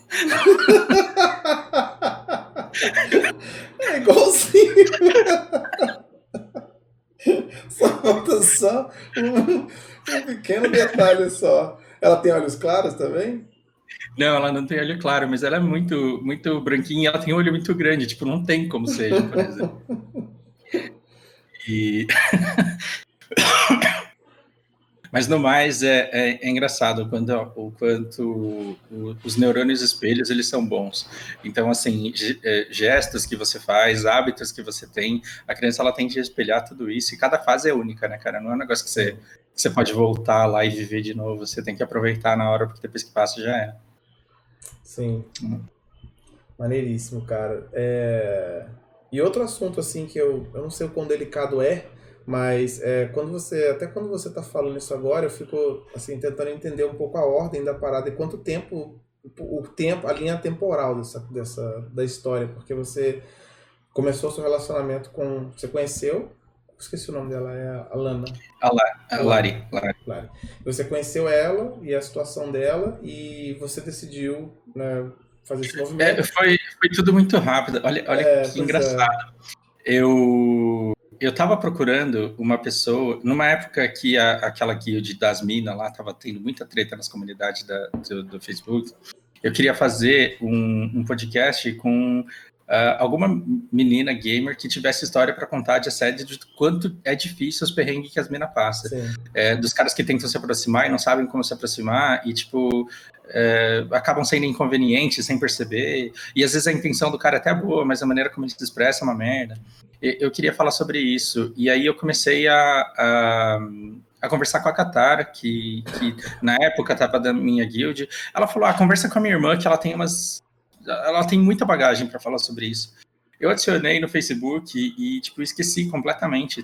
Não conversei com ela, mas não chamei para fazer o podcast. Eu só comecei a acompanhar as besteiras que ela postava lá. Aí teve um dia que eu chamei ela para conversar. Eu falei, deve ter te conhecido de algum grupo aí, será? de amizade? Será que foi isso? Ela falou, não, eu sou irmã da Katara. Eu falei, Aí veio aquele histórico na cabeça inteira, né? De puta, merda. Nossa, mãe, Tomara que essa irmã não tenha te falado que eu queria que eu comecei fazer, a te ver com a menina. achando que eu tinha conhecido ela num grupo de amizade, aí não. Foi muito engraçado isso. E aí a gente começou a conversar, mas a gente começou a conversar, tipo, muito intensamente e, e descobriu uma identificação muito forte. Então as coisas aconteceram, tipo, muito rápido. Daí para eu começar a ver videozinho da, da Lana, saber sobre a história da vida dela. E aí eu decidi vir aqui passar férias. Eu falei, cara, eu vou passar férias em Aracaju, tô querendo sair de São Paulo mesmo, vou lá ver qual que é. E aí as coisas aconteceram muito rápidas. Engraçado que eu já tive namoros de mais de um ano que me deixavam completamente receoso de me envolver. Eu já tive relacionamentos abertos durante muito tempo, sem que ele se estabelecesse, que tinha tudo para dar certo e que a gente não deu nenhum passo além. É, e com ela eu não precisei de mais do que algumas semanas de, de conversa intensa e do, e do mês de férias que eu passei aqui, para decidir que, que eu poderia me mudar tranquilamente para cá e que mesmo que a gente não acabasse junto, é, eu participaria da, da, do crescimento da Lana acompanhando de longe de alguma forma. Mas aí eu vim, as coisas assim correram maravilhosamente bem e parece que, cara, a gente está junto com a vida já, quando na verdade nem faz tanto tempo assim. Ah, mas não, porque tinha assim, eu, eu, eu não tinha entendido essa ordem, assim, foi maneiro porque vocês você, na verdade, começou o relacionamento com ela, né, cara? Porque quando você contou uhum. a história pela primeira vez, parecia que você tinha decidido primeiro a paternidade e, e, depois, não, né, vocês iam desenrolar não, o relacionamento de vocês. Foi o relacionamento. Uhum. Sim. Que já veio com a bebê. Pode crer, já veio com. Foi o um pacotão, aquele pacotão completo que tu precisava mesmo na hora certa. Sim. Pode crer. E, cara, um dos, um dos, últimos vídeos que eu vi que você fez, é, não, não o último, porque esse, esse mês que você tá de férias, você tá empolgado, né, cara? Então tá. esse mês você tá, tá on fire, né, mano? É um vídeo atrás do outro, assim. Mas eu, há pouco tempo atrás você fez alguns vídeos falando sobre é, monogamia, né? Sobre Uhum, a uhum. dualidade uhum. disso, né, cara? E eu queria que tu falasse um pouco, eu queria também trazer um pouco desse assunto para cá também, que você falasse um pouco sobre o seu pensamento sobre isso, né, cara? O quanto isso reflete também, o quanto daquilo você queria, porque eu acho que na minha cabeça eu fiquei pensando o quanto daquilo você é, tá falando pro mundo e o quanto daquilo você reflete no teu relacionamento para você mesmo, sacou? Como é que você lida com essa parada? Como... Eu, eu vivo um relacionamento monogâmico. E, assim, conversando com, com a, Lari, eu entendo a cabeça dela. Eu não acho que, assim, é, a gente não possa ser monogâmico. Eu acho que tá tudo bem. É, eu acho que é muito mais conveniente até a monogamia. É, eu, eu, só acho que a gente tem uma, uma, umas amarras culturais aí que, que não são naturais nossas o ser humano em si, ele não é monogâmico, e eu acho que é, a, a, romantização dessa moral, de, de, que exista uma moral perfeita, ela traz muito sofrimento e ela traz muita frustração. Então, basicamente é isso. É, eu vou contar um segredo para vocês aqui. Nos primórdios da internet, é porque eu sou tiozinho já. Nos primórdios da internet, eu estava muito entediado. Monogâmico é alguém que tem só um parceiro na vida é, monogamia é alguém que só, só tem uma única mulher, um único marido, ou alguma coisa assim. É... Antigamente, as pessoas não tinham, por exemplo, redes sociais. Os primórdios da internet eram você entrando no bate-papo do UOL, porque era o único que tinha. Aí você conhecia alguém e você chamava a pessoa para ir para o ICQ. ICQ é do, do acrônimo de ICQ. É, na época, o, os, assim, a segurança era muito porca e você mandava uma foto para a pessoa ver como você era e ali você mandava um trojano. Lembra que eu falei que a, a nossa melhor versão ela tem que estar no futuro e não no passado? e, e aí, assim, como eu era uma, uma pessoa muito entediada e muito curiosa do mundo e eu estava privada do meu país, no meio de um monte de gente que não me interessava, porque nos anos 2000 eu trabalhava muito numa fábrica, eu saía da fábrica, voltava para casa, não me interessava pela minha vizinhança e estava longe demais do Brasil para viver o Brasil. É, então, o que eu fazia? Eu observava a vida de pessoas. E é engraçado que quando você tem intimidade o suficiente com as pessoas, você descobre que elas, na verdade, são exceções. Ou seja, ser humano nunca trai, mas a sua amiga, ela tem uma história para contar que ela nega até a morte. ela nega até a morte, ela não é essa pessoa, mas em algum momento ela traiu, em algum momento ela fez besteira. E eu acho que as pessoas, elas, é, por acreditarem num ideal que, que você é, acha possível, é, qualquer transgressão disso seja errado. Então eu eu penso que essas transgressões, embora todo mundo negue, embora ninguém uh, admita, elas estão presentes em todo mundo, e quanto mais fácil a gente aceitar isso, menos a gente sofre na vida. Pode crer. Eu, assim, eu vou te falar por que eu achei, acho, acho foda. Eu, eu tô tentando. Eu, tô, assim, eu queria muito falar sobre essa parada, né? Sobre esse assunto relacionado família, relacionamento e tal. Porque o, o que você falou naquele vídeo, que eu acho que é a questão de você pensar sobre isso, né? É a dificuldade que os casais têm de desenrolar essa parada entre si. Porque, mano, é, você. Assim, existe a relação, isso, assim, praticamente se eu vou assim, eu tô tentando pensar em pessoas que se excluem desse padrão, mas não vai vir ninguém na minha cabeça agora, nem para eu lembrar assim, porque o relacionamento das pessoas, da maioria das pessoas, se não todas que eu conheci, era, beleza, tô com a minha esposa, pá, Sou o cara, tranquilão, tô com ela, não sei o quê. Aí esse mesmo cara, quando tá na rodinha de amigo, porra, mas você viu aquela gostosa que passou? Meu Deus do céu, mano, não sei o quê. Esse é, cara, isso é padrão. E todo mundo no chat que tá aqui tá ligado, sacou? Só que aí a gente vive isso como se fosse padrão, né, cara? Então quando surge esse assunto de, ah, mano, pô, você não tem interesse de um relacionamento né, aberto, por exemplo, você não acha que é ser barato? Não, pô, mas minha mulher com outra, outro cara, não sei o que, entra todos os dogmas envolvidos com isso, né? A verdade é que todo mundo pensa sobre não ser monogâmico, mesmo que seja às escondidas, né? Mas na hora de falar sobre esse assunto abertamente com quem de fato interessa, né? Que é o teu parceiro, esse assunto é muito difícil, né, cara? Eu conheci por diversas pessoas e conheci pessoas que já que viviam em relacionamentos abertos em si, que aí é outra história, mas no padrão, né, cara, as pessoas não falam sobre isso e acabam fazendo muita merda, né, cara, no processo, né, cara, até serem descobertas ou não descobertas, mas eu acho que, assim, é, quando eu falo que ser humano não é monogâmico, eu não quero dizer com isso que todo mundo deva ser poliamor. Porque geralmente esses poliamor eles também não dão certo. Sim. E, e, ali também dá muita treta por ciúme, dá, muita, dá muito rolo por muita coisa. É, eu só, o, quando eu falo de monogamia, é só é, os problemas da, da monogamia, as vítimas da monogamia, é porque muitas vezes você tem a vida de pessoas destruídas pelo simples fato de que elas não aguentam o olhar da sociedade sobre elas devido a alguma coisa que aconteceu. Entende? Quantos, quantos caras matam a mulher, ou então se matam, ou, ou, quantas mulheres picotam o marido, simplesmente porque eles não conseguem tolerar não só o fato de perder o outro, mas o olhar da sociedade sobre eles. E, e isso vem do. do a, a, observação da vida alheia, ela vem de uma frustração que as pessoas têm com a própria vida. Porque, se você for ver, é sempre assim: uma mulher que é beata, ela vai à igreja, ela casa com o marido, e aí é, ela, ela tem que viver em luta para conseguir ser fiel. E ela tem um deslize na vida dela e ela passa o resto da vida negando para si esse deslize. E como que ela, ela, ela mostra para ela que ela mudou? Apontando o deslize do outro, chamando as outras de vagabunda. Cara, isso acontece demais, você não faz ideia. Sim. Então, assim, aquela vagabunda, aquela isso e aquilo, por quê? Porque ela tá tentando negar em si uma coisa ali que ela não aceita nela e que rolou. E, e, assim, se não, se você não desmerecesse, se você não tirasse todo o valor da mulher, ou do homem, ou das pessoas, dos seres humanos, pela sexualidade que eles têm, pelas vontades que eles tiveram em cada momento da vida, o qual mais fácil seria o nosso convívio? Se cada um aceitasse o que tem em si, o qual mais fácil seria é, aceitar a vida do outro e a sexualidade do outro que não te diz respeito, que não tem nada a ver com a tua vida. É, tu acha então que eu acho tá, que... Tu acha que, se, que hoje essa parada tá... Porque, tipo assim, a gente vive um...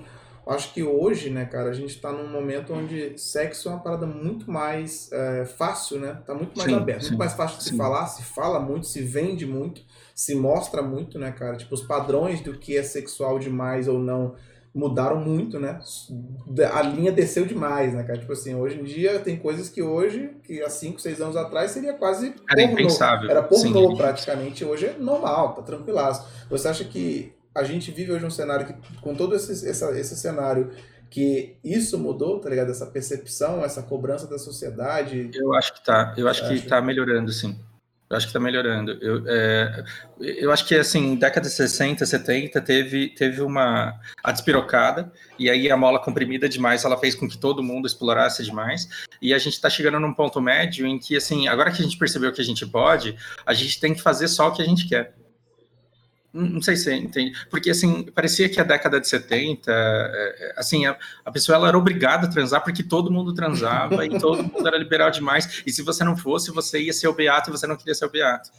É, pelo menos nas sociedades que eu acompanhei, assim, o que eu via. Você vê a porno chanchada, o que era aquilo, senão o pessoal que não aguentava mais ser crente, desculpa o termo, assim mas uh, as pessoas elas não aguentavam mais serem uh, sérios e elas queriam ser diferentes daquilo e elas forçavam uma, uma vida que elas nem queriam ter. Sim. E eu acho que uh, hoje em dia a gente tem tá chegando num ponto em que as pessoas falam, cara, realmente o que eu faço não diz respeito aos outros e a vida que eu levo não não não impressiona ninguém. Porque, porque tinha muito isso. Eu acho que na década de 80, 90, o fato de você transar com um monte de gente fazia com que você tivesse, assim, extremo respeito, cara. Admiração dos caras, ou o repúdio dos religiosos, mas, assim, força, reforçava muito a identidade. E eu acho que a gente está num ponto em que a sua sexualidade, ela não reforça identidade mais. Ela é tu e foda-se. E, e, aí as pessoas, elas estão podendo viver isso do jeito que elas querem. Então, é, pelo menos em relação à sexualidade, eu acho que melhorou. Acho que não piorou, não. Maneiro, da hora.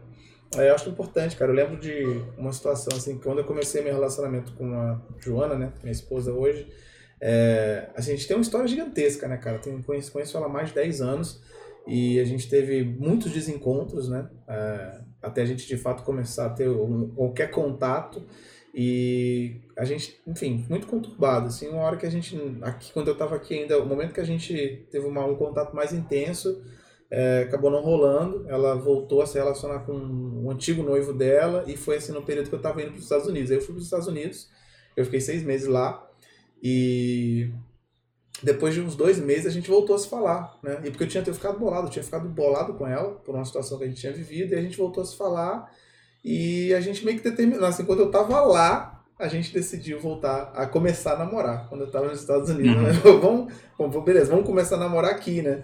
E eu ainda ia ficar mais quatro meses lá, né, cara? E eu lembro de uma frase que ela, ela me falou mais de uma vez, assim, né, de, da gente conversando. Ela, pô, não, cara, se você tiver com muita dificuldade aí, cara, quiser comer alguém, vai lá, cara, tá tranquilo, não sei o quê, só pra divulgar. E eu tava de boa, assim, saca? Mas é, eu acho que é justamente, é, é, essa parada me remete muito a esse, a esse assunto, né? Essa ideia de, de, de falar sobre isso, né, cara? Eu nem tava afim, tá ligado? Mas a gente tinha essa ela tinha essa concepção, né, cara? Que é uma concepção muito realista, cara. Você, pô, você vai ficar seis meses longe do seu, do seu parceiro, Exatamente. será que ele não vai ter vontade de, de fazer sexo em nenhum momento? O que, que você faria com relação e, a isso? E por, que, e por que ficar se iludindo, né? Que existem pessoas que decentes e não decentes, existem pessoas que têm valor e que não têm valor, e que esse valor está vinculado ao comportamento que a pessoa tem. É, por que não aceitar que as pessoas têm naturezas e, e, e falar abertamente sobre isso, para que você tenha tanta liberdade ao ponto de dizer, cara, realmente determinada coisa é só sexo e, e com você é diferente, para que de fato você acredite, porque a pessoa ela não está sendo obrigada a, a mentir. E, e, é engraçado isso, porque quanto mais fé o homem tem que existem mulheres que são completamente decentes e que são completamente aquilo que eles em que elas sejam, mais eles se frustram e mais você proíbe a mulher de falar a verdade sobre quem ela é.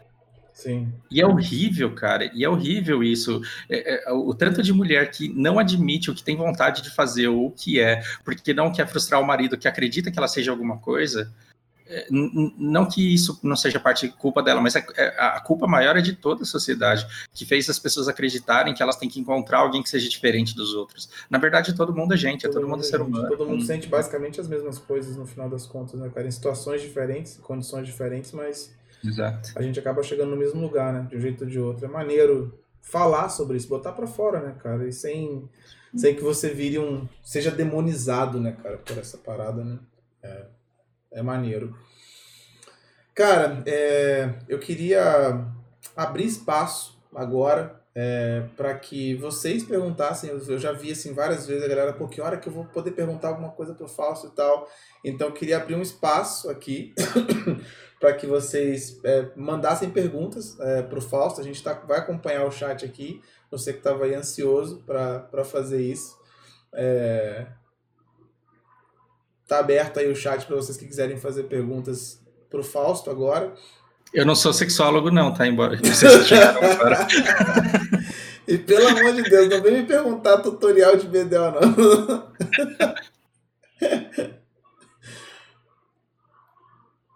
Ah, deixa eu te contar, Adilson. Na escola, é, é, eu era muito franzino e minha cabeça sempre foi grande. E o meu apelido era Bob na escola. Então, assim, aquele, aquele somzinho de fundo dos vídeos de Hots é referência ao apelido que eu tive na escola. Eu, eu fiz. É, eu acho que o limite de CP é nojento, cara. É, se não tem nos outros servers, não é, nos outros servers não é justo que a gente tenha. É, e principalmente sabendo que a empresa diz que não era para ter. É, isso daí me incomoda demais. É, eu fiz live algumas vezes, embora eu tenha gostado muito, eu tenho certeza que eu só gostei porque tinha pouquíssima gente. É, e eu ainda não tenho vontade de fazer, mas talvez um, um dia eu engrene, não, não, sei. Eu prefiro vir visitar dos Zeus aqui do que ter a minha, sei lá. É, então, até aproveitando esse, esse gatilho né, que você está colocando aqui, eu, eu, comentei com você, né, e até vou expor isso para a live também.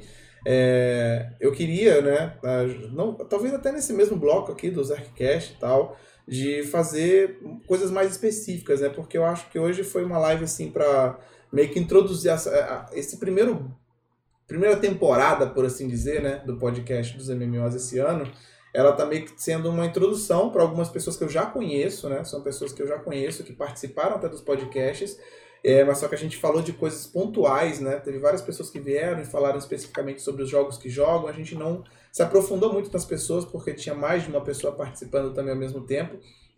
Então a ideia é trazer essas mesmas pessoas de novo, as pessoas que já têm contato, que eu curtiria conversar, para é, a gente introduzir essas pessoas para depois fazer coisas mais específicas, né? Talvez a gente voltar aqui de novo, trazer o falso de novo com um assunto específico e falar sobre só sobre esse assunto, né? Um podcast só sobre isso. É uma parada que eu quero fazer também, né? Tem uma pergunta aí de dois metros aí para você aí, cara. É, primeiro, é...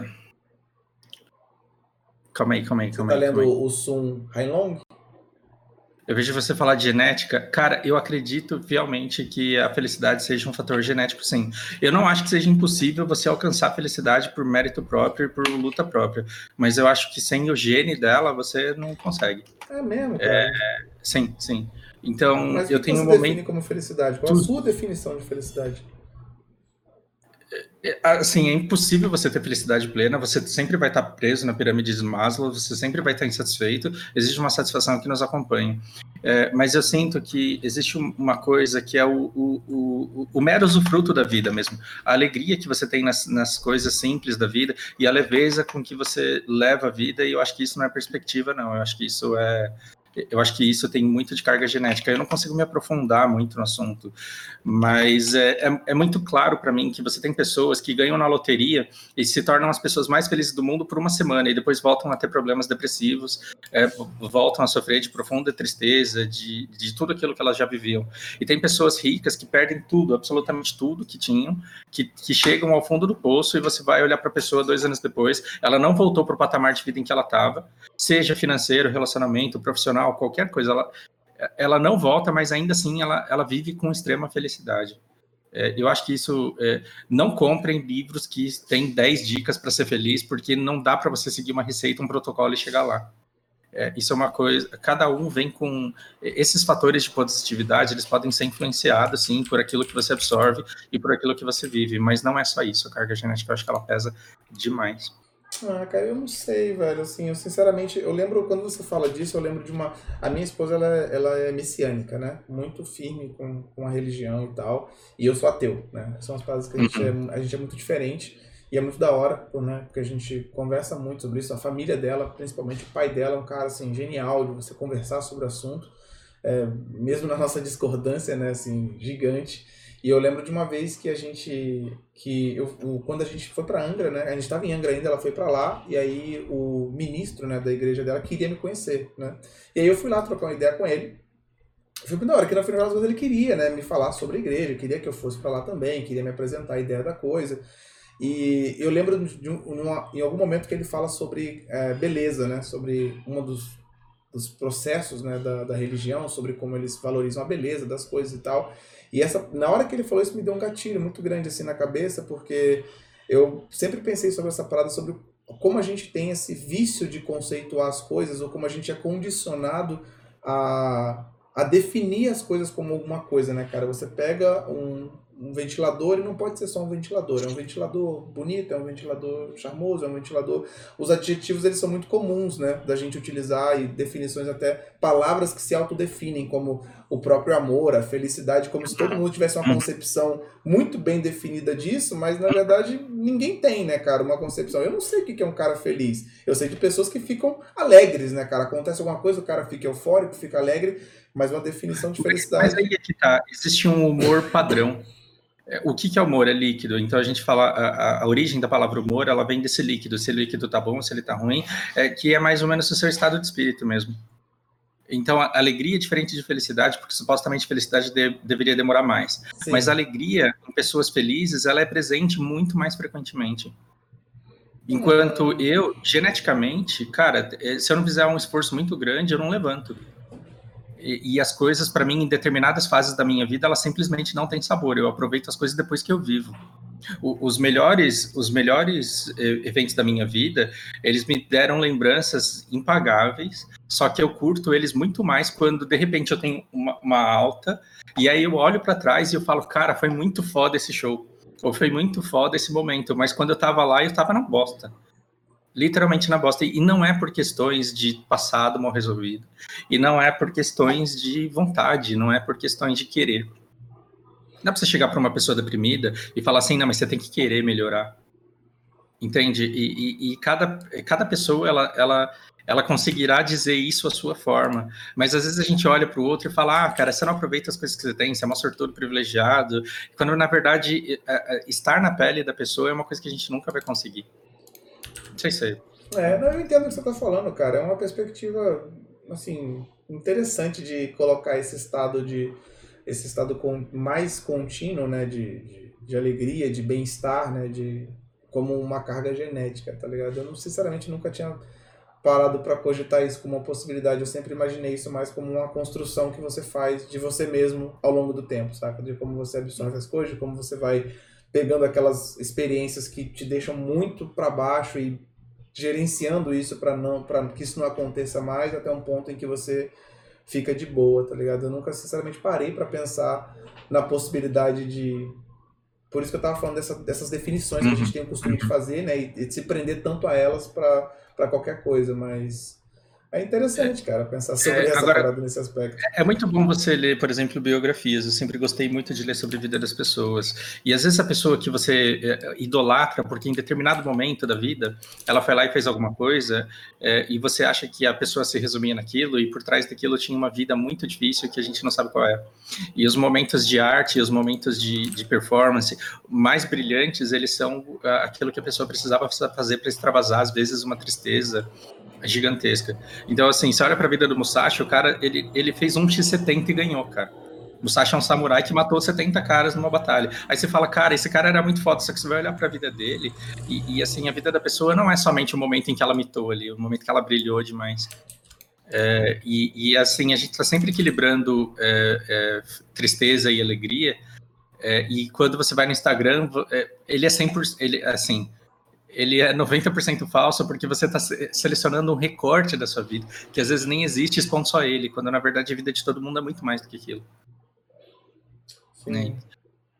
Então é muito difícil você dizer uma pessoa professamente feliz e, e, e, achar que ela é feliz o tempo inteiro. não é bem assim, né? Pode crer. Deixa eu dar uma puxada aqui. É, eu, vou, Desculpa, eu, vou, eu vou ler algumas perguntas. É, assim, eu vou ler essa aqui que é maior. Eu não, acho que você não vai poder desfrutar muito, mas talvez você possa até designar alguns vídeos que eu já acho que você já fez sobre isso, né? Porque com uhum. certeza aqui seria assunto para um podcast em si.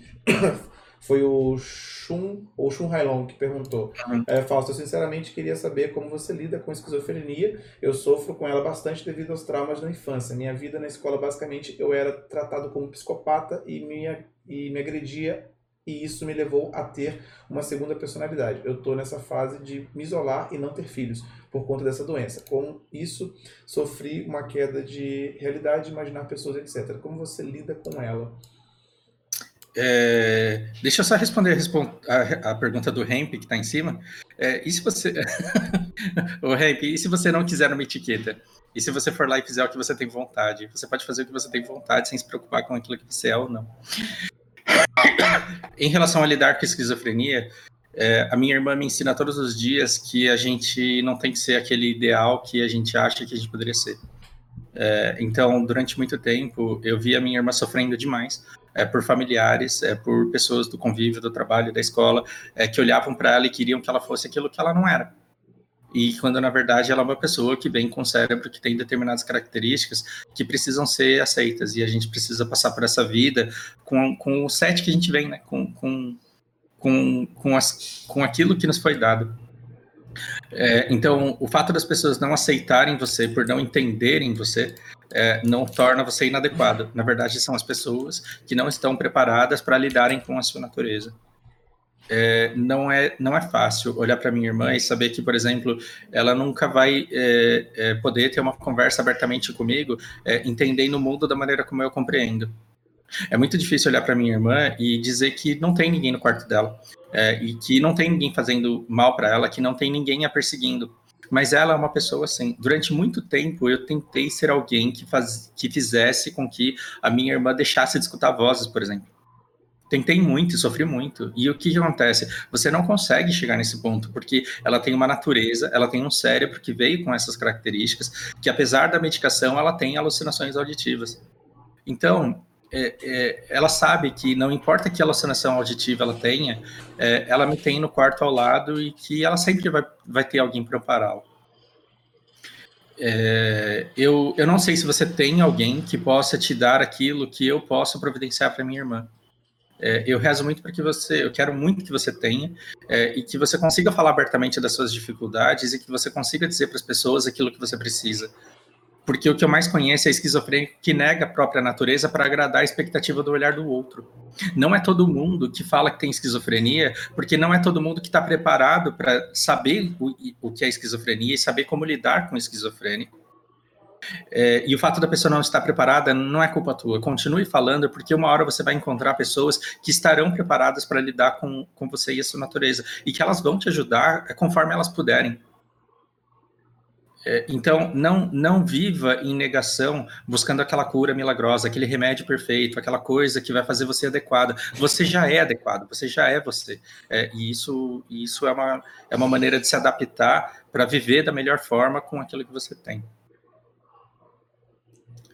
No mais, eu, eu preciso retomar os vídeos de, de esquizofrenia, só que eu não falei sobre esquizofrenia, porque o ano passado ele foi muito difícil para a Lari e para e a Márcia porque as duas elas, elas precisaram se conhecer e aprender a conviver juntas. É, e qualquer coisa que eu falasse sobre esquizofrenia as pegaria num momento muito delicado. Agora que as coisas estão estáveis, uh, a gente vai poder falar sobre isso e eu espero trazer conteúdo que agregue, que ajude vocês que estão precisando.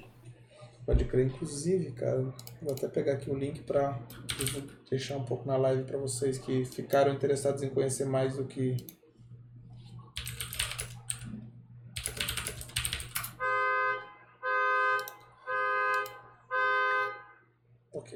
É, aqui tá o canal do.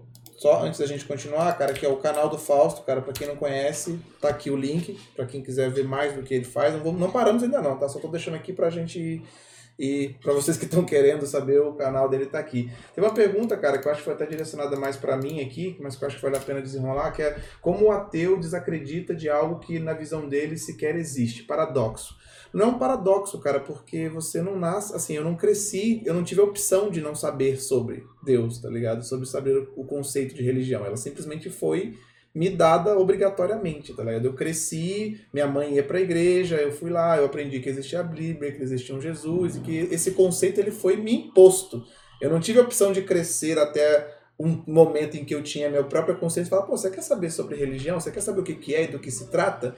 Não, ninguém tem essa opção. Você cresce já sabendo sobre isso. Então você obrigatoriamente precisa pensar sobre isso. Se você concebe aquilo como realidade, se você concebe como não realidade, se você vai seguir, se você não vai seguir. Então não é como se você tivesse a opção de crescer isento de todo conhecimento de religioso e em algum momento pudesse escolher questionar isso ou não. Você vai ter que questionar isso ou não, inevitavelmente, porque você não tem escolha sobre isso. É uma parada que eu briguei muito com relação ao meu filho, cara, não porque eu não queria que ele seguisse alguma religião, mas porque eu achava muito injusto. Eu sempre achei muito injusto isso, de você jogar isso para uma criança e falar, ó, oh, cara, isso aqui é a verdade, você tem que ser evangélico, isso aqui é a verdade, você tem que ser isso, tem que ser aquilo. Eu nunca fiz isso, cara. Eu sempre falei para ele, cara, você vai ser o que você quiser. Quando chegar o momento em que você puder começar a ter o mínimo de interpretação por conta própria, que a gente puder conversar sobre isso, toma aqui, ó, essa aqui é a Bíblia, isso aqui é o que você tiver interesse e Leia, cara. Leia e vamos falar sobre isso depois. Vamos conversar sobre isso. Vamos questionar isso juntos, sabe?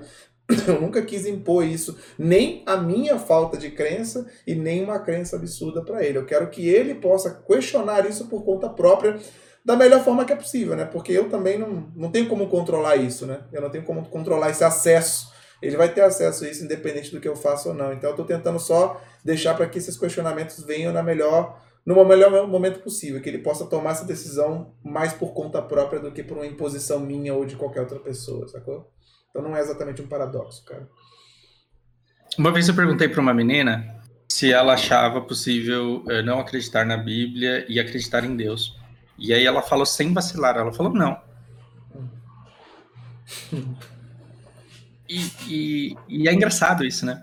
É, porque o conceito de Deus ele está tão vinculado ao Deus cristão que você não consegue dizer para uma pessoa que é possível acreditar em Deus e não acreditar no livro sagrado. É, então, quando você me chama de ateu, na verdade eu não me acho ateu. É, me perguntaram ali se eu tinha religião. Não, eu não tenho religião. É, e se eu começar a falar o que eu penso sobre religião, isso daqui não acaba nunca mais. É exatamente por isso que eu estava falando que é. talvez a gente precise de podcasts separados para outros assuntos. De podcasts separados, mas o, o ponto é, é, eu acredito que eu não acho que as coisas vieram do nada. É, não consigo acreditar que isso tudo seja coincidência, que tudo tenha vindo do nada, mas eu não acho que, enquanto humano, eu tenho capacidade de ter compreensão sobre o que Deus possa ser. Eu não acho que vai estar num livro, eu não acho que seja uma coisa que eu consigo é, perceber com os meus sentidos. Assim como um gato ele não entende o que passa no jornal, é, um, um, cachorro ele não entende o que se aprende na faculdade, eu acho que eu não tenho condições de compreender Deus, e eu acho que as pessoas que falam que conhecem ele sabem menos do que eu, tanto quanto eu, por não saber nada. É, então, é, o fato de você. Exatamente, agnóstico, a definição da palavra agnóstico. É, e, e, e, aí, já que eu não acho que eu tenho capacidade de encontrar, eu não vou ficar procurando. Eu não vou ficar procurando. Então não adianta você me convidar para uma, uma, uma igreja que é diferente. Eu não, eu, eu, não acho que lá tem alguém que tenha tido a sacada ou o contato é, que, que, vai, que vai me dar resposta, entende? Então a resposta ela tem que estar na, na experiência dos outros, porque aí você quando você vê é, que cada pessoa é um universo em si e que conversando com uma pessoa você extrai a maneira dela de viver o mundo que, que não é certa e nem errada, mas que é diferente da sua, eu acho que quanto mais experiências você absorve, mais você entende o todo. E eu não quero falar de taoísmo, mas, mas assim, a gente faz parte de um todo, é que a gente não percebe a influência das nossas pequenas ações. Que quando roubam seu step e você vai pegar um outro no desmanche, algum, alguém mais vai ser roubado para repor o estoque do desmanche que está vendendo pneu roubado. E, e, são essas pequenas coisas que, que, vão, que vão misturando tudo ali e, e, e, que vão fazendo o nosso convívio na Terra uma coisa que a gente não consegue entender por falta de compreensão do todo mesmo, mas que a gente faz parte dele. Ó, a única religião que vocês têm que seguir aqui, só para fazer um contraponto, é o zerquismo, tá? O zerquismo continua muito ativo e é a religião que mais cresce no Black Desert. Então, só para ficar um contraponto aqui, beleza? É... Cara, tem um outro... Pelo amor de Deus, né? Vamos, vamos falar de coisa séria aqui. É... Ah...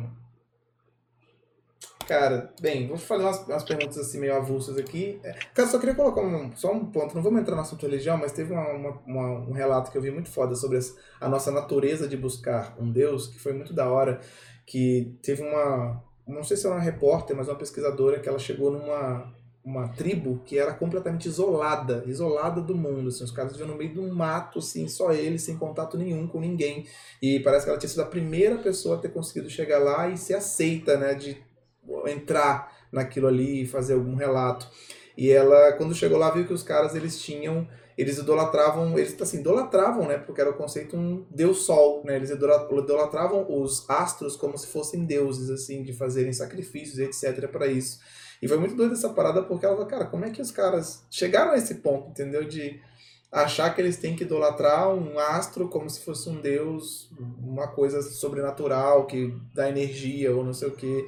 E ela fala, faz um, todo um discorre bastante sobre o quanto a nossa natureza, mesmo que virgem né, de qualquer contato sobre o cristianismo em si ou qualquer outra religião, ela naturalmente guia o ser humano a idolatrar alguma coisa, objeto, seja lá o que for, como algo muito maior do que ele. A nossa necessidade de buscar algo muito maior do que a gente, assim, sabe? Que tá muito mais intrínseco na gente do que só, sabe? É muito doido essa parada, eu fiquei bolado com esse relato, assim. Eu vou falar de comércio sim, e aí eu quero agregar esse ponto que você falou. Sabe que é engraçado que é, quando você é bebê, você vê um cachorro latindo e você chora, por quê? Porque você não conhece cachorro e você não conhece o mundo, você só tá com medo. E aí aparece seu pai, sua mãe que salvam. É, quando você sente uma dor e você não sabe o que é aquilo, você chora porque você não sabe lidar com a dor. E aí vão lá e te dão um remedinho. É, aí depois que você cresce, a sua natureza ela já está acostumada a recorrer a uma, uma, força superior. E aí quando você está 120 por hora e vem um caminhão e entra na tua faixa, e você vê que não dá tempo de desviar, o que, que você faz? Você dá o grito pela força maior. É, mesmo sabendo que não tem, por quê? Porque você tem esse instinto, você veio com esse instinto. É, o, o, ser humano ele foi o primeiro a desenvolver consciência de si. É, e aí ele começa a olhar em volta e ele começa a tentar entender como as coisas funcionam. É engraçado que a Lua ela muda de fase na segunda-feira.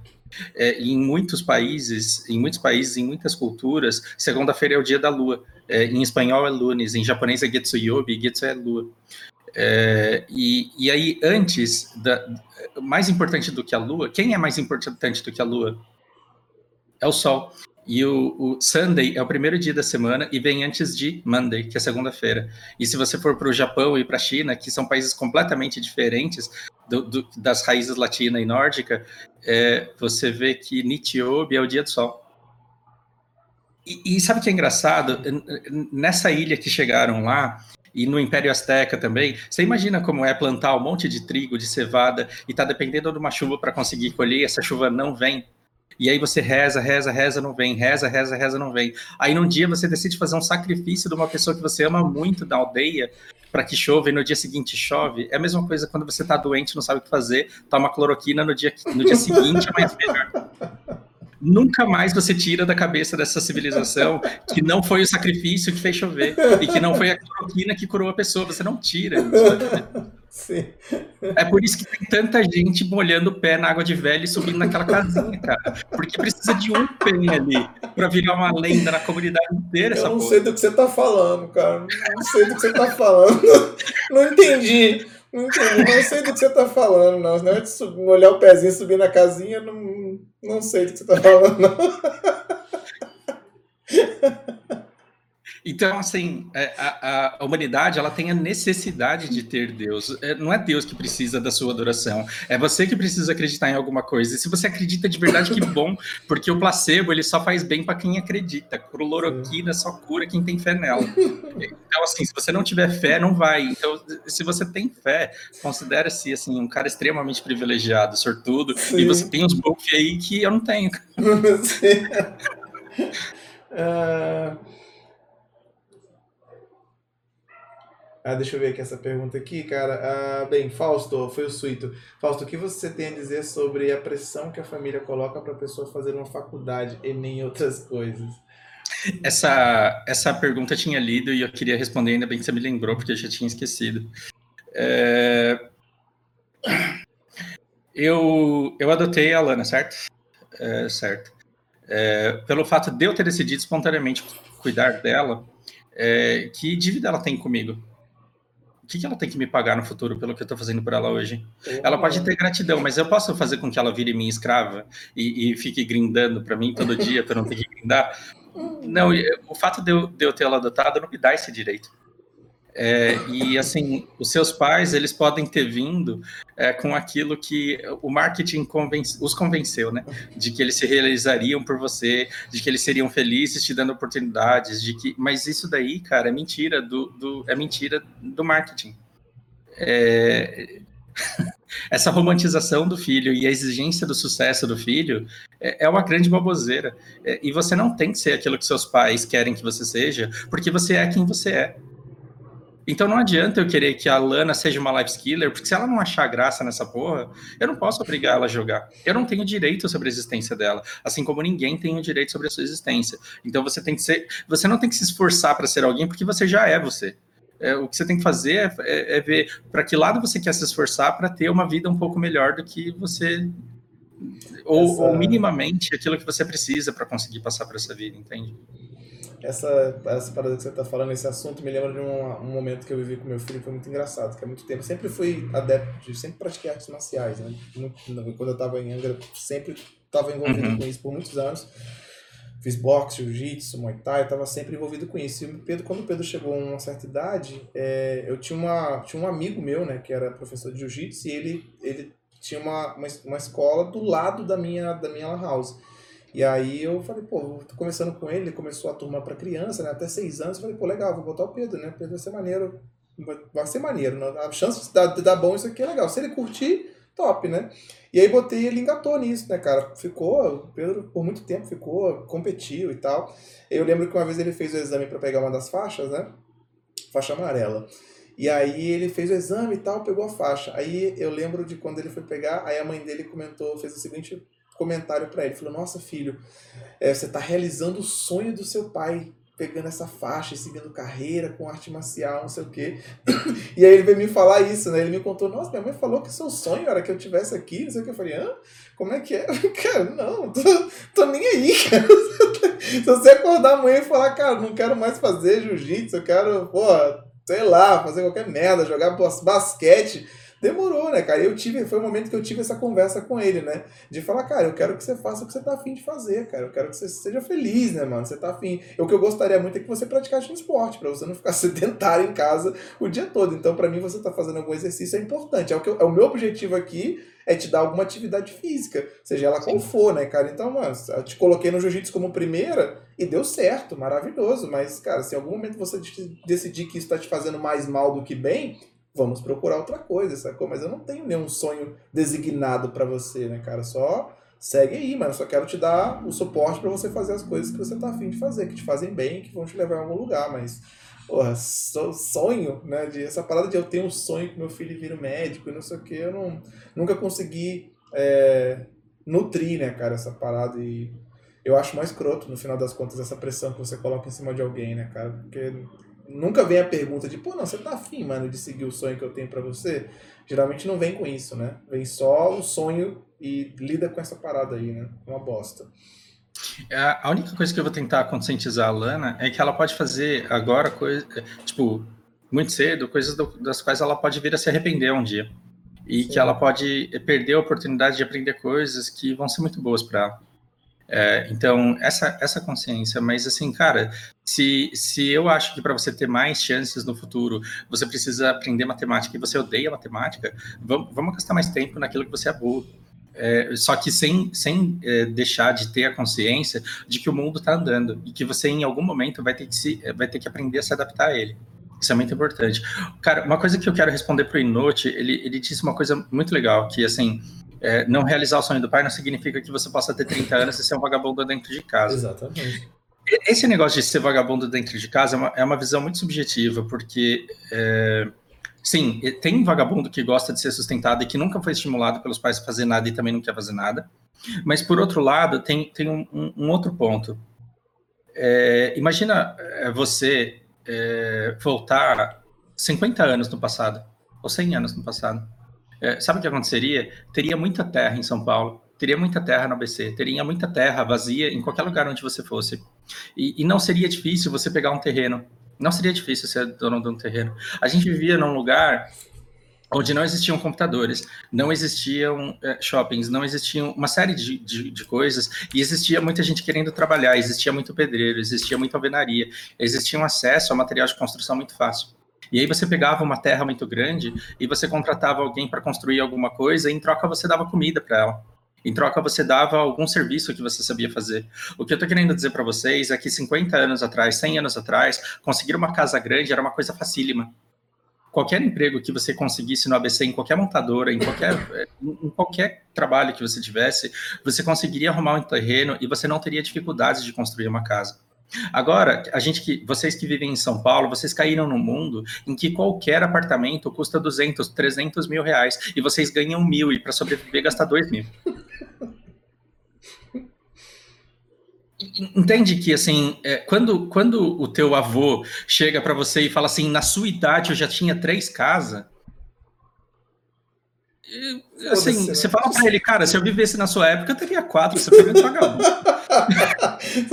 é, pô, cara, isso é muito, isso é muito real, véio. pode crer. Tem vários outros gatilhos com essa parada aí. Então, assim, eu vejo as pessoas se cortando porque elas não conseguem viver a vida que os pais viveram, porque com 40 anos eles já tinham um predinho e alugavam para uma igreja. Cara, a gente vive num mundo completamente diferente, onde a sua performance, ela tem que ser levada, os seus resultados, eles têm que ser levados em consideração aquilo que você é dado e o mundo no qual você está. É, é, como se de repente tivesse um nerf em Bear e você quisesse o Pacoleta lá. Tipo, você não vai chegar no, no, mesmo nível de quem chegou antes, entende? É, é diferente. O que não significa que você não deve estar atento ao mundo, o que ele está se transformando e que você não deva procurar brechas para encontrar onde é que você vai gerar valor para conseguir levantar uma grana. Como que a gente vai fazer isso? Não importa. É, a gente tem que encontrar esse caminho para conseguir gerar valor para a sociedade, para conseguir bancar nossos boletos. Né? É, eu queria responder o Poison Ocean, cara, que você eu vi que você continuou até a pergunta que eu vou ler aqui, que você falou, ah, e se não for pressão ainda nesse assunto de faculdade, se for só alguém querendo o melhor para você? Então, cara, eu queria te, te, responder essa parada, porque depois você até falou, né? Meus avós sabem muito mais da vida do que eu e decidi, decididamente querem melhor para mim. Se eles fazem pressão é, para eu fazer faculdade, são apenas pessoas que amam e que sabem mais da vida do que, do que eu, querendo me mostrar o melhor caminho.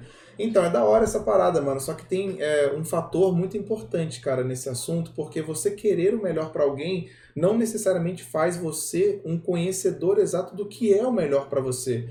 Exato. É muito diferente você querer o melhor e você saber o que é melhor. A única forma de você saber ou tentar minimamente chegar ao ponto de saber o que é melhor para alguém é o tempo exposto à pessoa. É novamente o mesmo fator, que é o fator primordial para você se tornar um pai decente, tá ligado?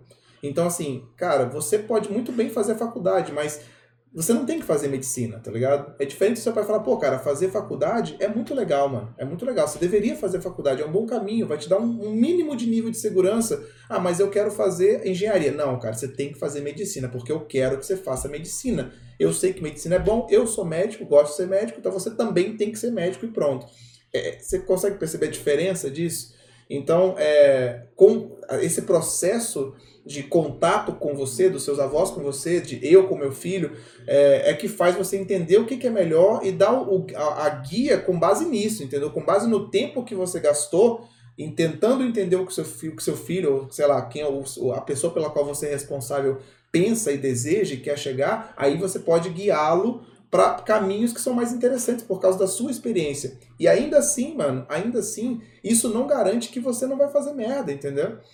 Mesmo que eles falem para você, cara, você faça a faculdade tal, desse jeito, bonitinho, você não, beleza, vou fazer. E chega lá no meio, você, cara, quantas pessoas eu já conheci que seguiram essa receita de bolo, porque ah, meu pai sabe o que é melhor para mim, então eu vou fazer exatamente isso. Aí o cara vai, faz a faculdade, faz a pós-graduação, e depois que ele termina, ele vai fazer outra, mano. Ele vai fazer outra, porque ele não era o que ele queria, ele fez, descobriu que não queria, teve que perder mais quatro anos para fazer aquilo que ele realmente estava interessado.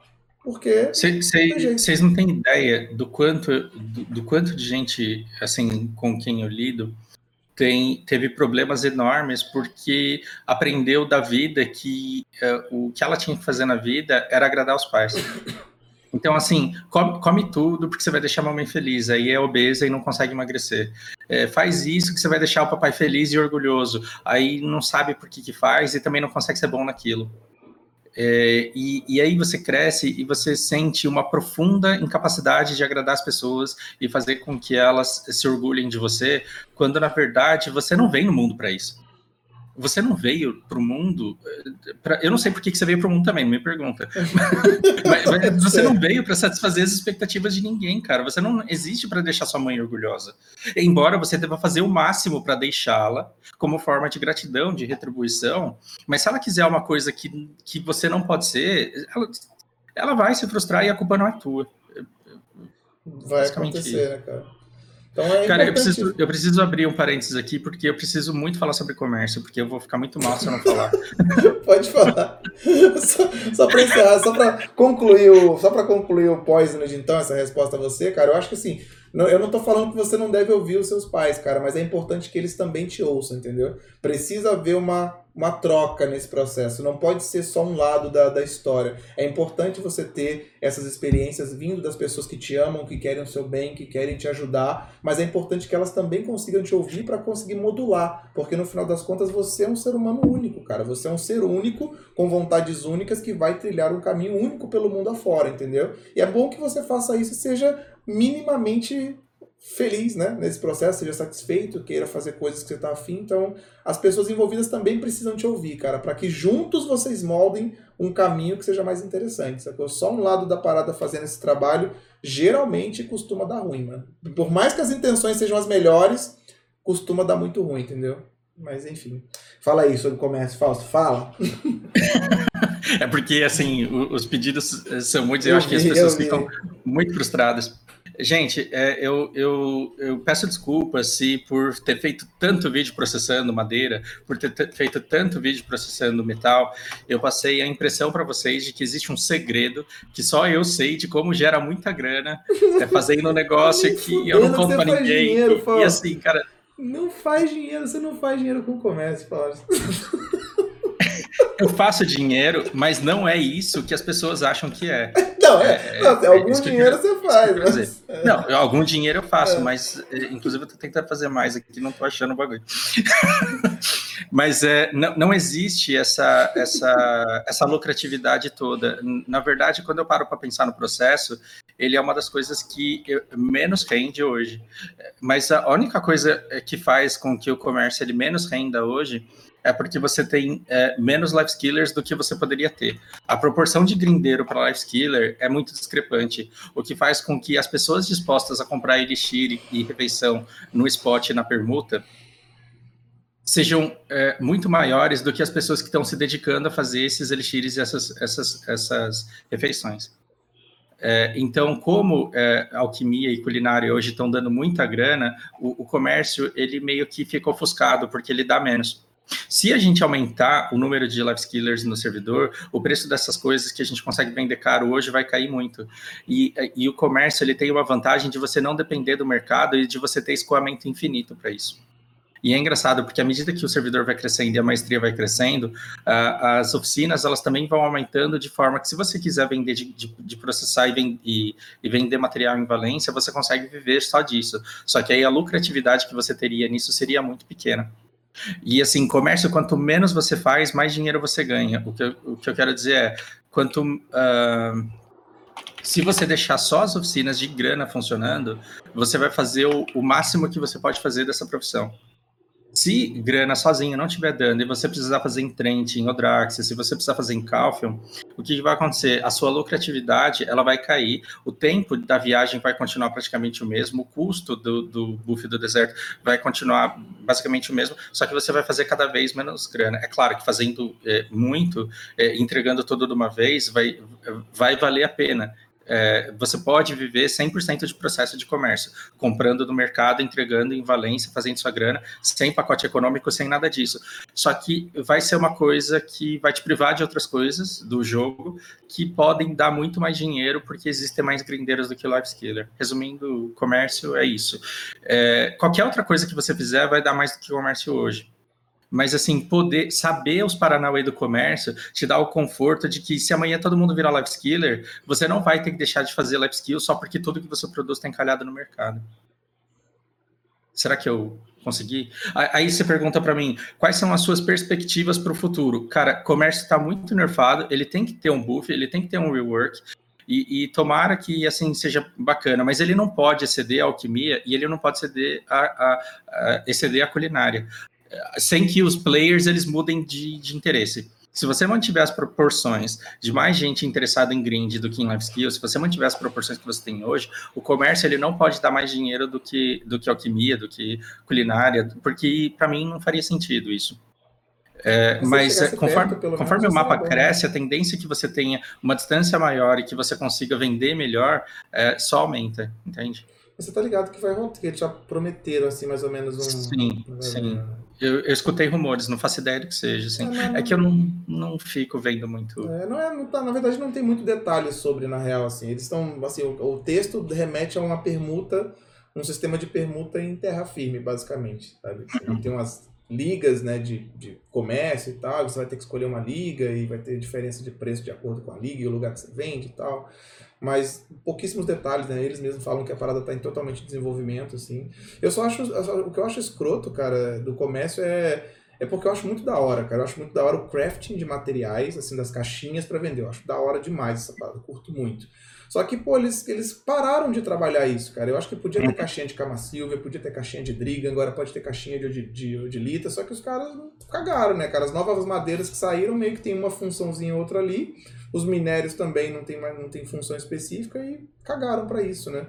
Que eu acho que mesmo que tivesse novas caixinhas, a gente, ninguém ia fazer fortunas e fortunas com isso, né, cara? Porque todo o tempo que você demanda para fazer a parada sim, todo é tempo muito que você grande. Tem que ficar processando, sim, é, sim. O, a, o cálculo da hora a hora não é válido para você, ah, vou deixar de grindar aqui porque vai, porra, você vai fazer dinheiro, mas nem se compara, né? Então acaba sendo sempre um, um complemento. Então é foda, tá, tá esquecido, cara. A real é essa. É uma das poucas life skills que eu curto fazer, que eu acho maneiro o gerenciamento de recursos, pegar os materiais de cada região e tal. Só que, pô, eu tô ali acumulando um monte de coisa, ferrugem, parada que não, não usa-se para fazer caixinhas e tô esperando aí, né? Tô esperando também que o comércio seja bufado, não só o comércio normal, mas esse comércio manual, né? Que a gente faz as caixinhas e vende. Uhum. Eu, eu gosto muito do processo, é, é que agora eu tô ruxando a química, mas eu gosto muito do processo porque ele é a hora ideal para você colocar as coisas para vender e comprar coisa do mercado, porque a cada um minuto dá um ciclo e você pode interromper ali e jogar tudo do mercado mundial para o armazém e jogar do armazém para o mercado mundial e para vender e ir repondo. Então, por exemplo, eu fico muito tempo é, cozinhando, sintetizando, junto muita coisa. e aí, a hora que eu vou no processo, cara, é um momento que eu descanso, em que eu coloco as coisas que para vender e vou, tipo, fazendo essa movimentação e vou comprando tudo que eu tenho que comprar, estando do lado ali no armazém. Então é um momento muito cômodo. Sem contar que, cara, às vezes você não quer fazer conta e você não aguenta mais ficar do lado daquele forninho é, a cada 10, 20 minutos calculando, fazendo a conta do que você precisa ter e tal. Então é um momento meio que literalmente de descanso mesmo, sabe? Sim. E ainda assim produzindo alguma coisa que vai te render lá na frente. Sim. Fausto. Nada extraordinário que te deixe bilionário, não. não. eu, meu fico, assim, o meu começo eu esqueço, cara. Tipo assim, eu deixo, vou fazendo as caixinhas e tal. Aí um dia eu vou lá em Valência, pô, 3B, 2B aqui e tal. A galera fala, pô, você fez 3B em caixinha? Eu falei, meu filho, isso aqui tá aqui, eu não sei nem desde quando que tá aqui. Sabe lá Deus quanto tempo tá acumulando isso aqui. Cara, eu devo ter mais de. Eu devo ter uns 3 milhões de. uns 3kk de caixa de, de Tier 1 para entregar. É, para se um dia eu decidir ruxar muito comércio. Então, acho que o dia que eu decidi puxar o XP do comércio, eu tenho muita caixa de erva, de madeira. As madeiras de Valência, Palmeira, Sabugueiro. Sim. É, é tudo para isso aí. Não serve para nada, né? No final das contas, só para isso mesmo. É. É, Fausto, vamos fechar aqui então. Acho que vamos. já deu uma hora e 49 aqui, foi maneiraço. É... Gente, se teve alguma pergunta que ficou para trás, é... eu fiz o melhor que eu pude para atender todo mundo. Impossível, no final das contas. Cara, primeiramente eu queria cara, te agradecer muito pelo podcast, foi muito da hora. É, eu acho que a galera curtiu também, eu fiquei só monitorando aqui se, como é que ficou o fluxo, todo mundo ficou, foi aumentando ao, ao, ao longo do, do, do, tempo a galera que foi chegando foi ficando. Então foi maneiraço, cara. E assim, eu gosto muito desse formato aqui ao vivo, mano. Eu, eu acho muito maneiro. Eu vou postar o vídeo no YouTube amanhã, galera. Vai pro canal do podcast lá, vai estar tá lá. Mas, por desse formato aqui, da gente trocando ideia, interagindo diretamente com, com o chat, assim, é, é muito interessante. Eu gosto bastante disso. E já que você não quer montar o seu. não quer fazer lives, não quer ter seu próprio canal, eu deixo aqui, cara, aberto para tu vir, cara, todas as vezes aí pra gente falar sobre isso, porque realmente é, muito da hora. Só chamar, cara, só chamar, escolher o tema. Você, você vê que sem papo a gente não fica, né? É, enfim. Vai ter podcast da nova? Vai sim, cara. Só que daqui um mês por aí. Então, assim, Fausto, vou deixar você também fazer suas considerações finais aí, mas, cara, muito obrigado pela participação mesmo. É... E fica aí à vontade para dar o seu recado aí. É, gente, é... eu sei que eu tô chato. Eu sei que eu tô chato. Eu sei que vocês não querem escutar sobre pandemia. Eu sei que vocês não querem escutar sobre política. É, mas é uma coisa que, mesmo que vocês não assistam, eu preciso fazer por mim. É, a gente está num momento muito delicado da nossa história e eu acho que daqui uns cinco anos eu vou olhar para trás e eu vou querer que esses vídeos constem no meu canal para pelo menos dizer eu falei o que eu precisava falar e, e no momento que eu precisava falar. É, essa fase vai passar, meu canal não vai continuar sendo isso. É, e no mais, eu vou, eu vou sempre dedico, o tempo que eu dedico ao meu canal é sempre no sentido de mostrar o quanto eu sou grato pelas oportunidades que eu, que eu tive na vida e, e tentar passar para frente aquilo que as pessoas me dão. Eu trabalho, eu dou aula para as pessoas e as pessoas me dão muito conhecimento delas. É, e eu acho que o mínimo que eu posso fazer é tentar passar para vocês aquilo que eu absorvo é, de uma forma para que é, a, a, gente vá ao, aos poucos aí melhorando a vida de, de um, um do outro. É, eu não posso me comprometer com é, conteúdos específicos, mas eu sempre vou falar o que tiver em voga ali no momento e eu espero que sempre seja útil da melhor forma possível. Isso aí. Maneiríssimo, galera. Então, com isso a gente finaliza então esse podcast. Eu vou aqui jogar de novo o, o canal do Fausto aí para quem quiser dar uma conferida. Para você que está assistindo o vídeo no YouTube, depois na descrição do vídeo aí vai ter o link para o canal dele também para vocês colarem lá. Novamente, Fausto, muito obrigado. Galera, muito obrigado a todos vocês que ficaram aqui também. Cara, eu não vou ficar mais tempo, porque eu já estou há 12 horas online e eu estou faminto. Então eu vou dizer. Cara, vai comer e vai descansar. Vou comer e amanhã estamos aí de novo. Estamos aí infinitamente. Então, galera, muito obrigado. Fausto, muito obrigado, cara. Boa noite para vocês. Um abraço, gente. Boa noite para vocês, galera. E a gente se esbarra amanhã. Partiu.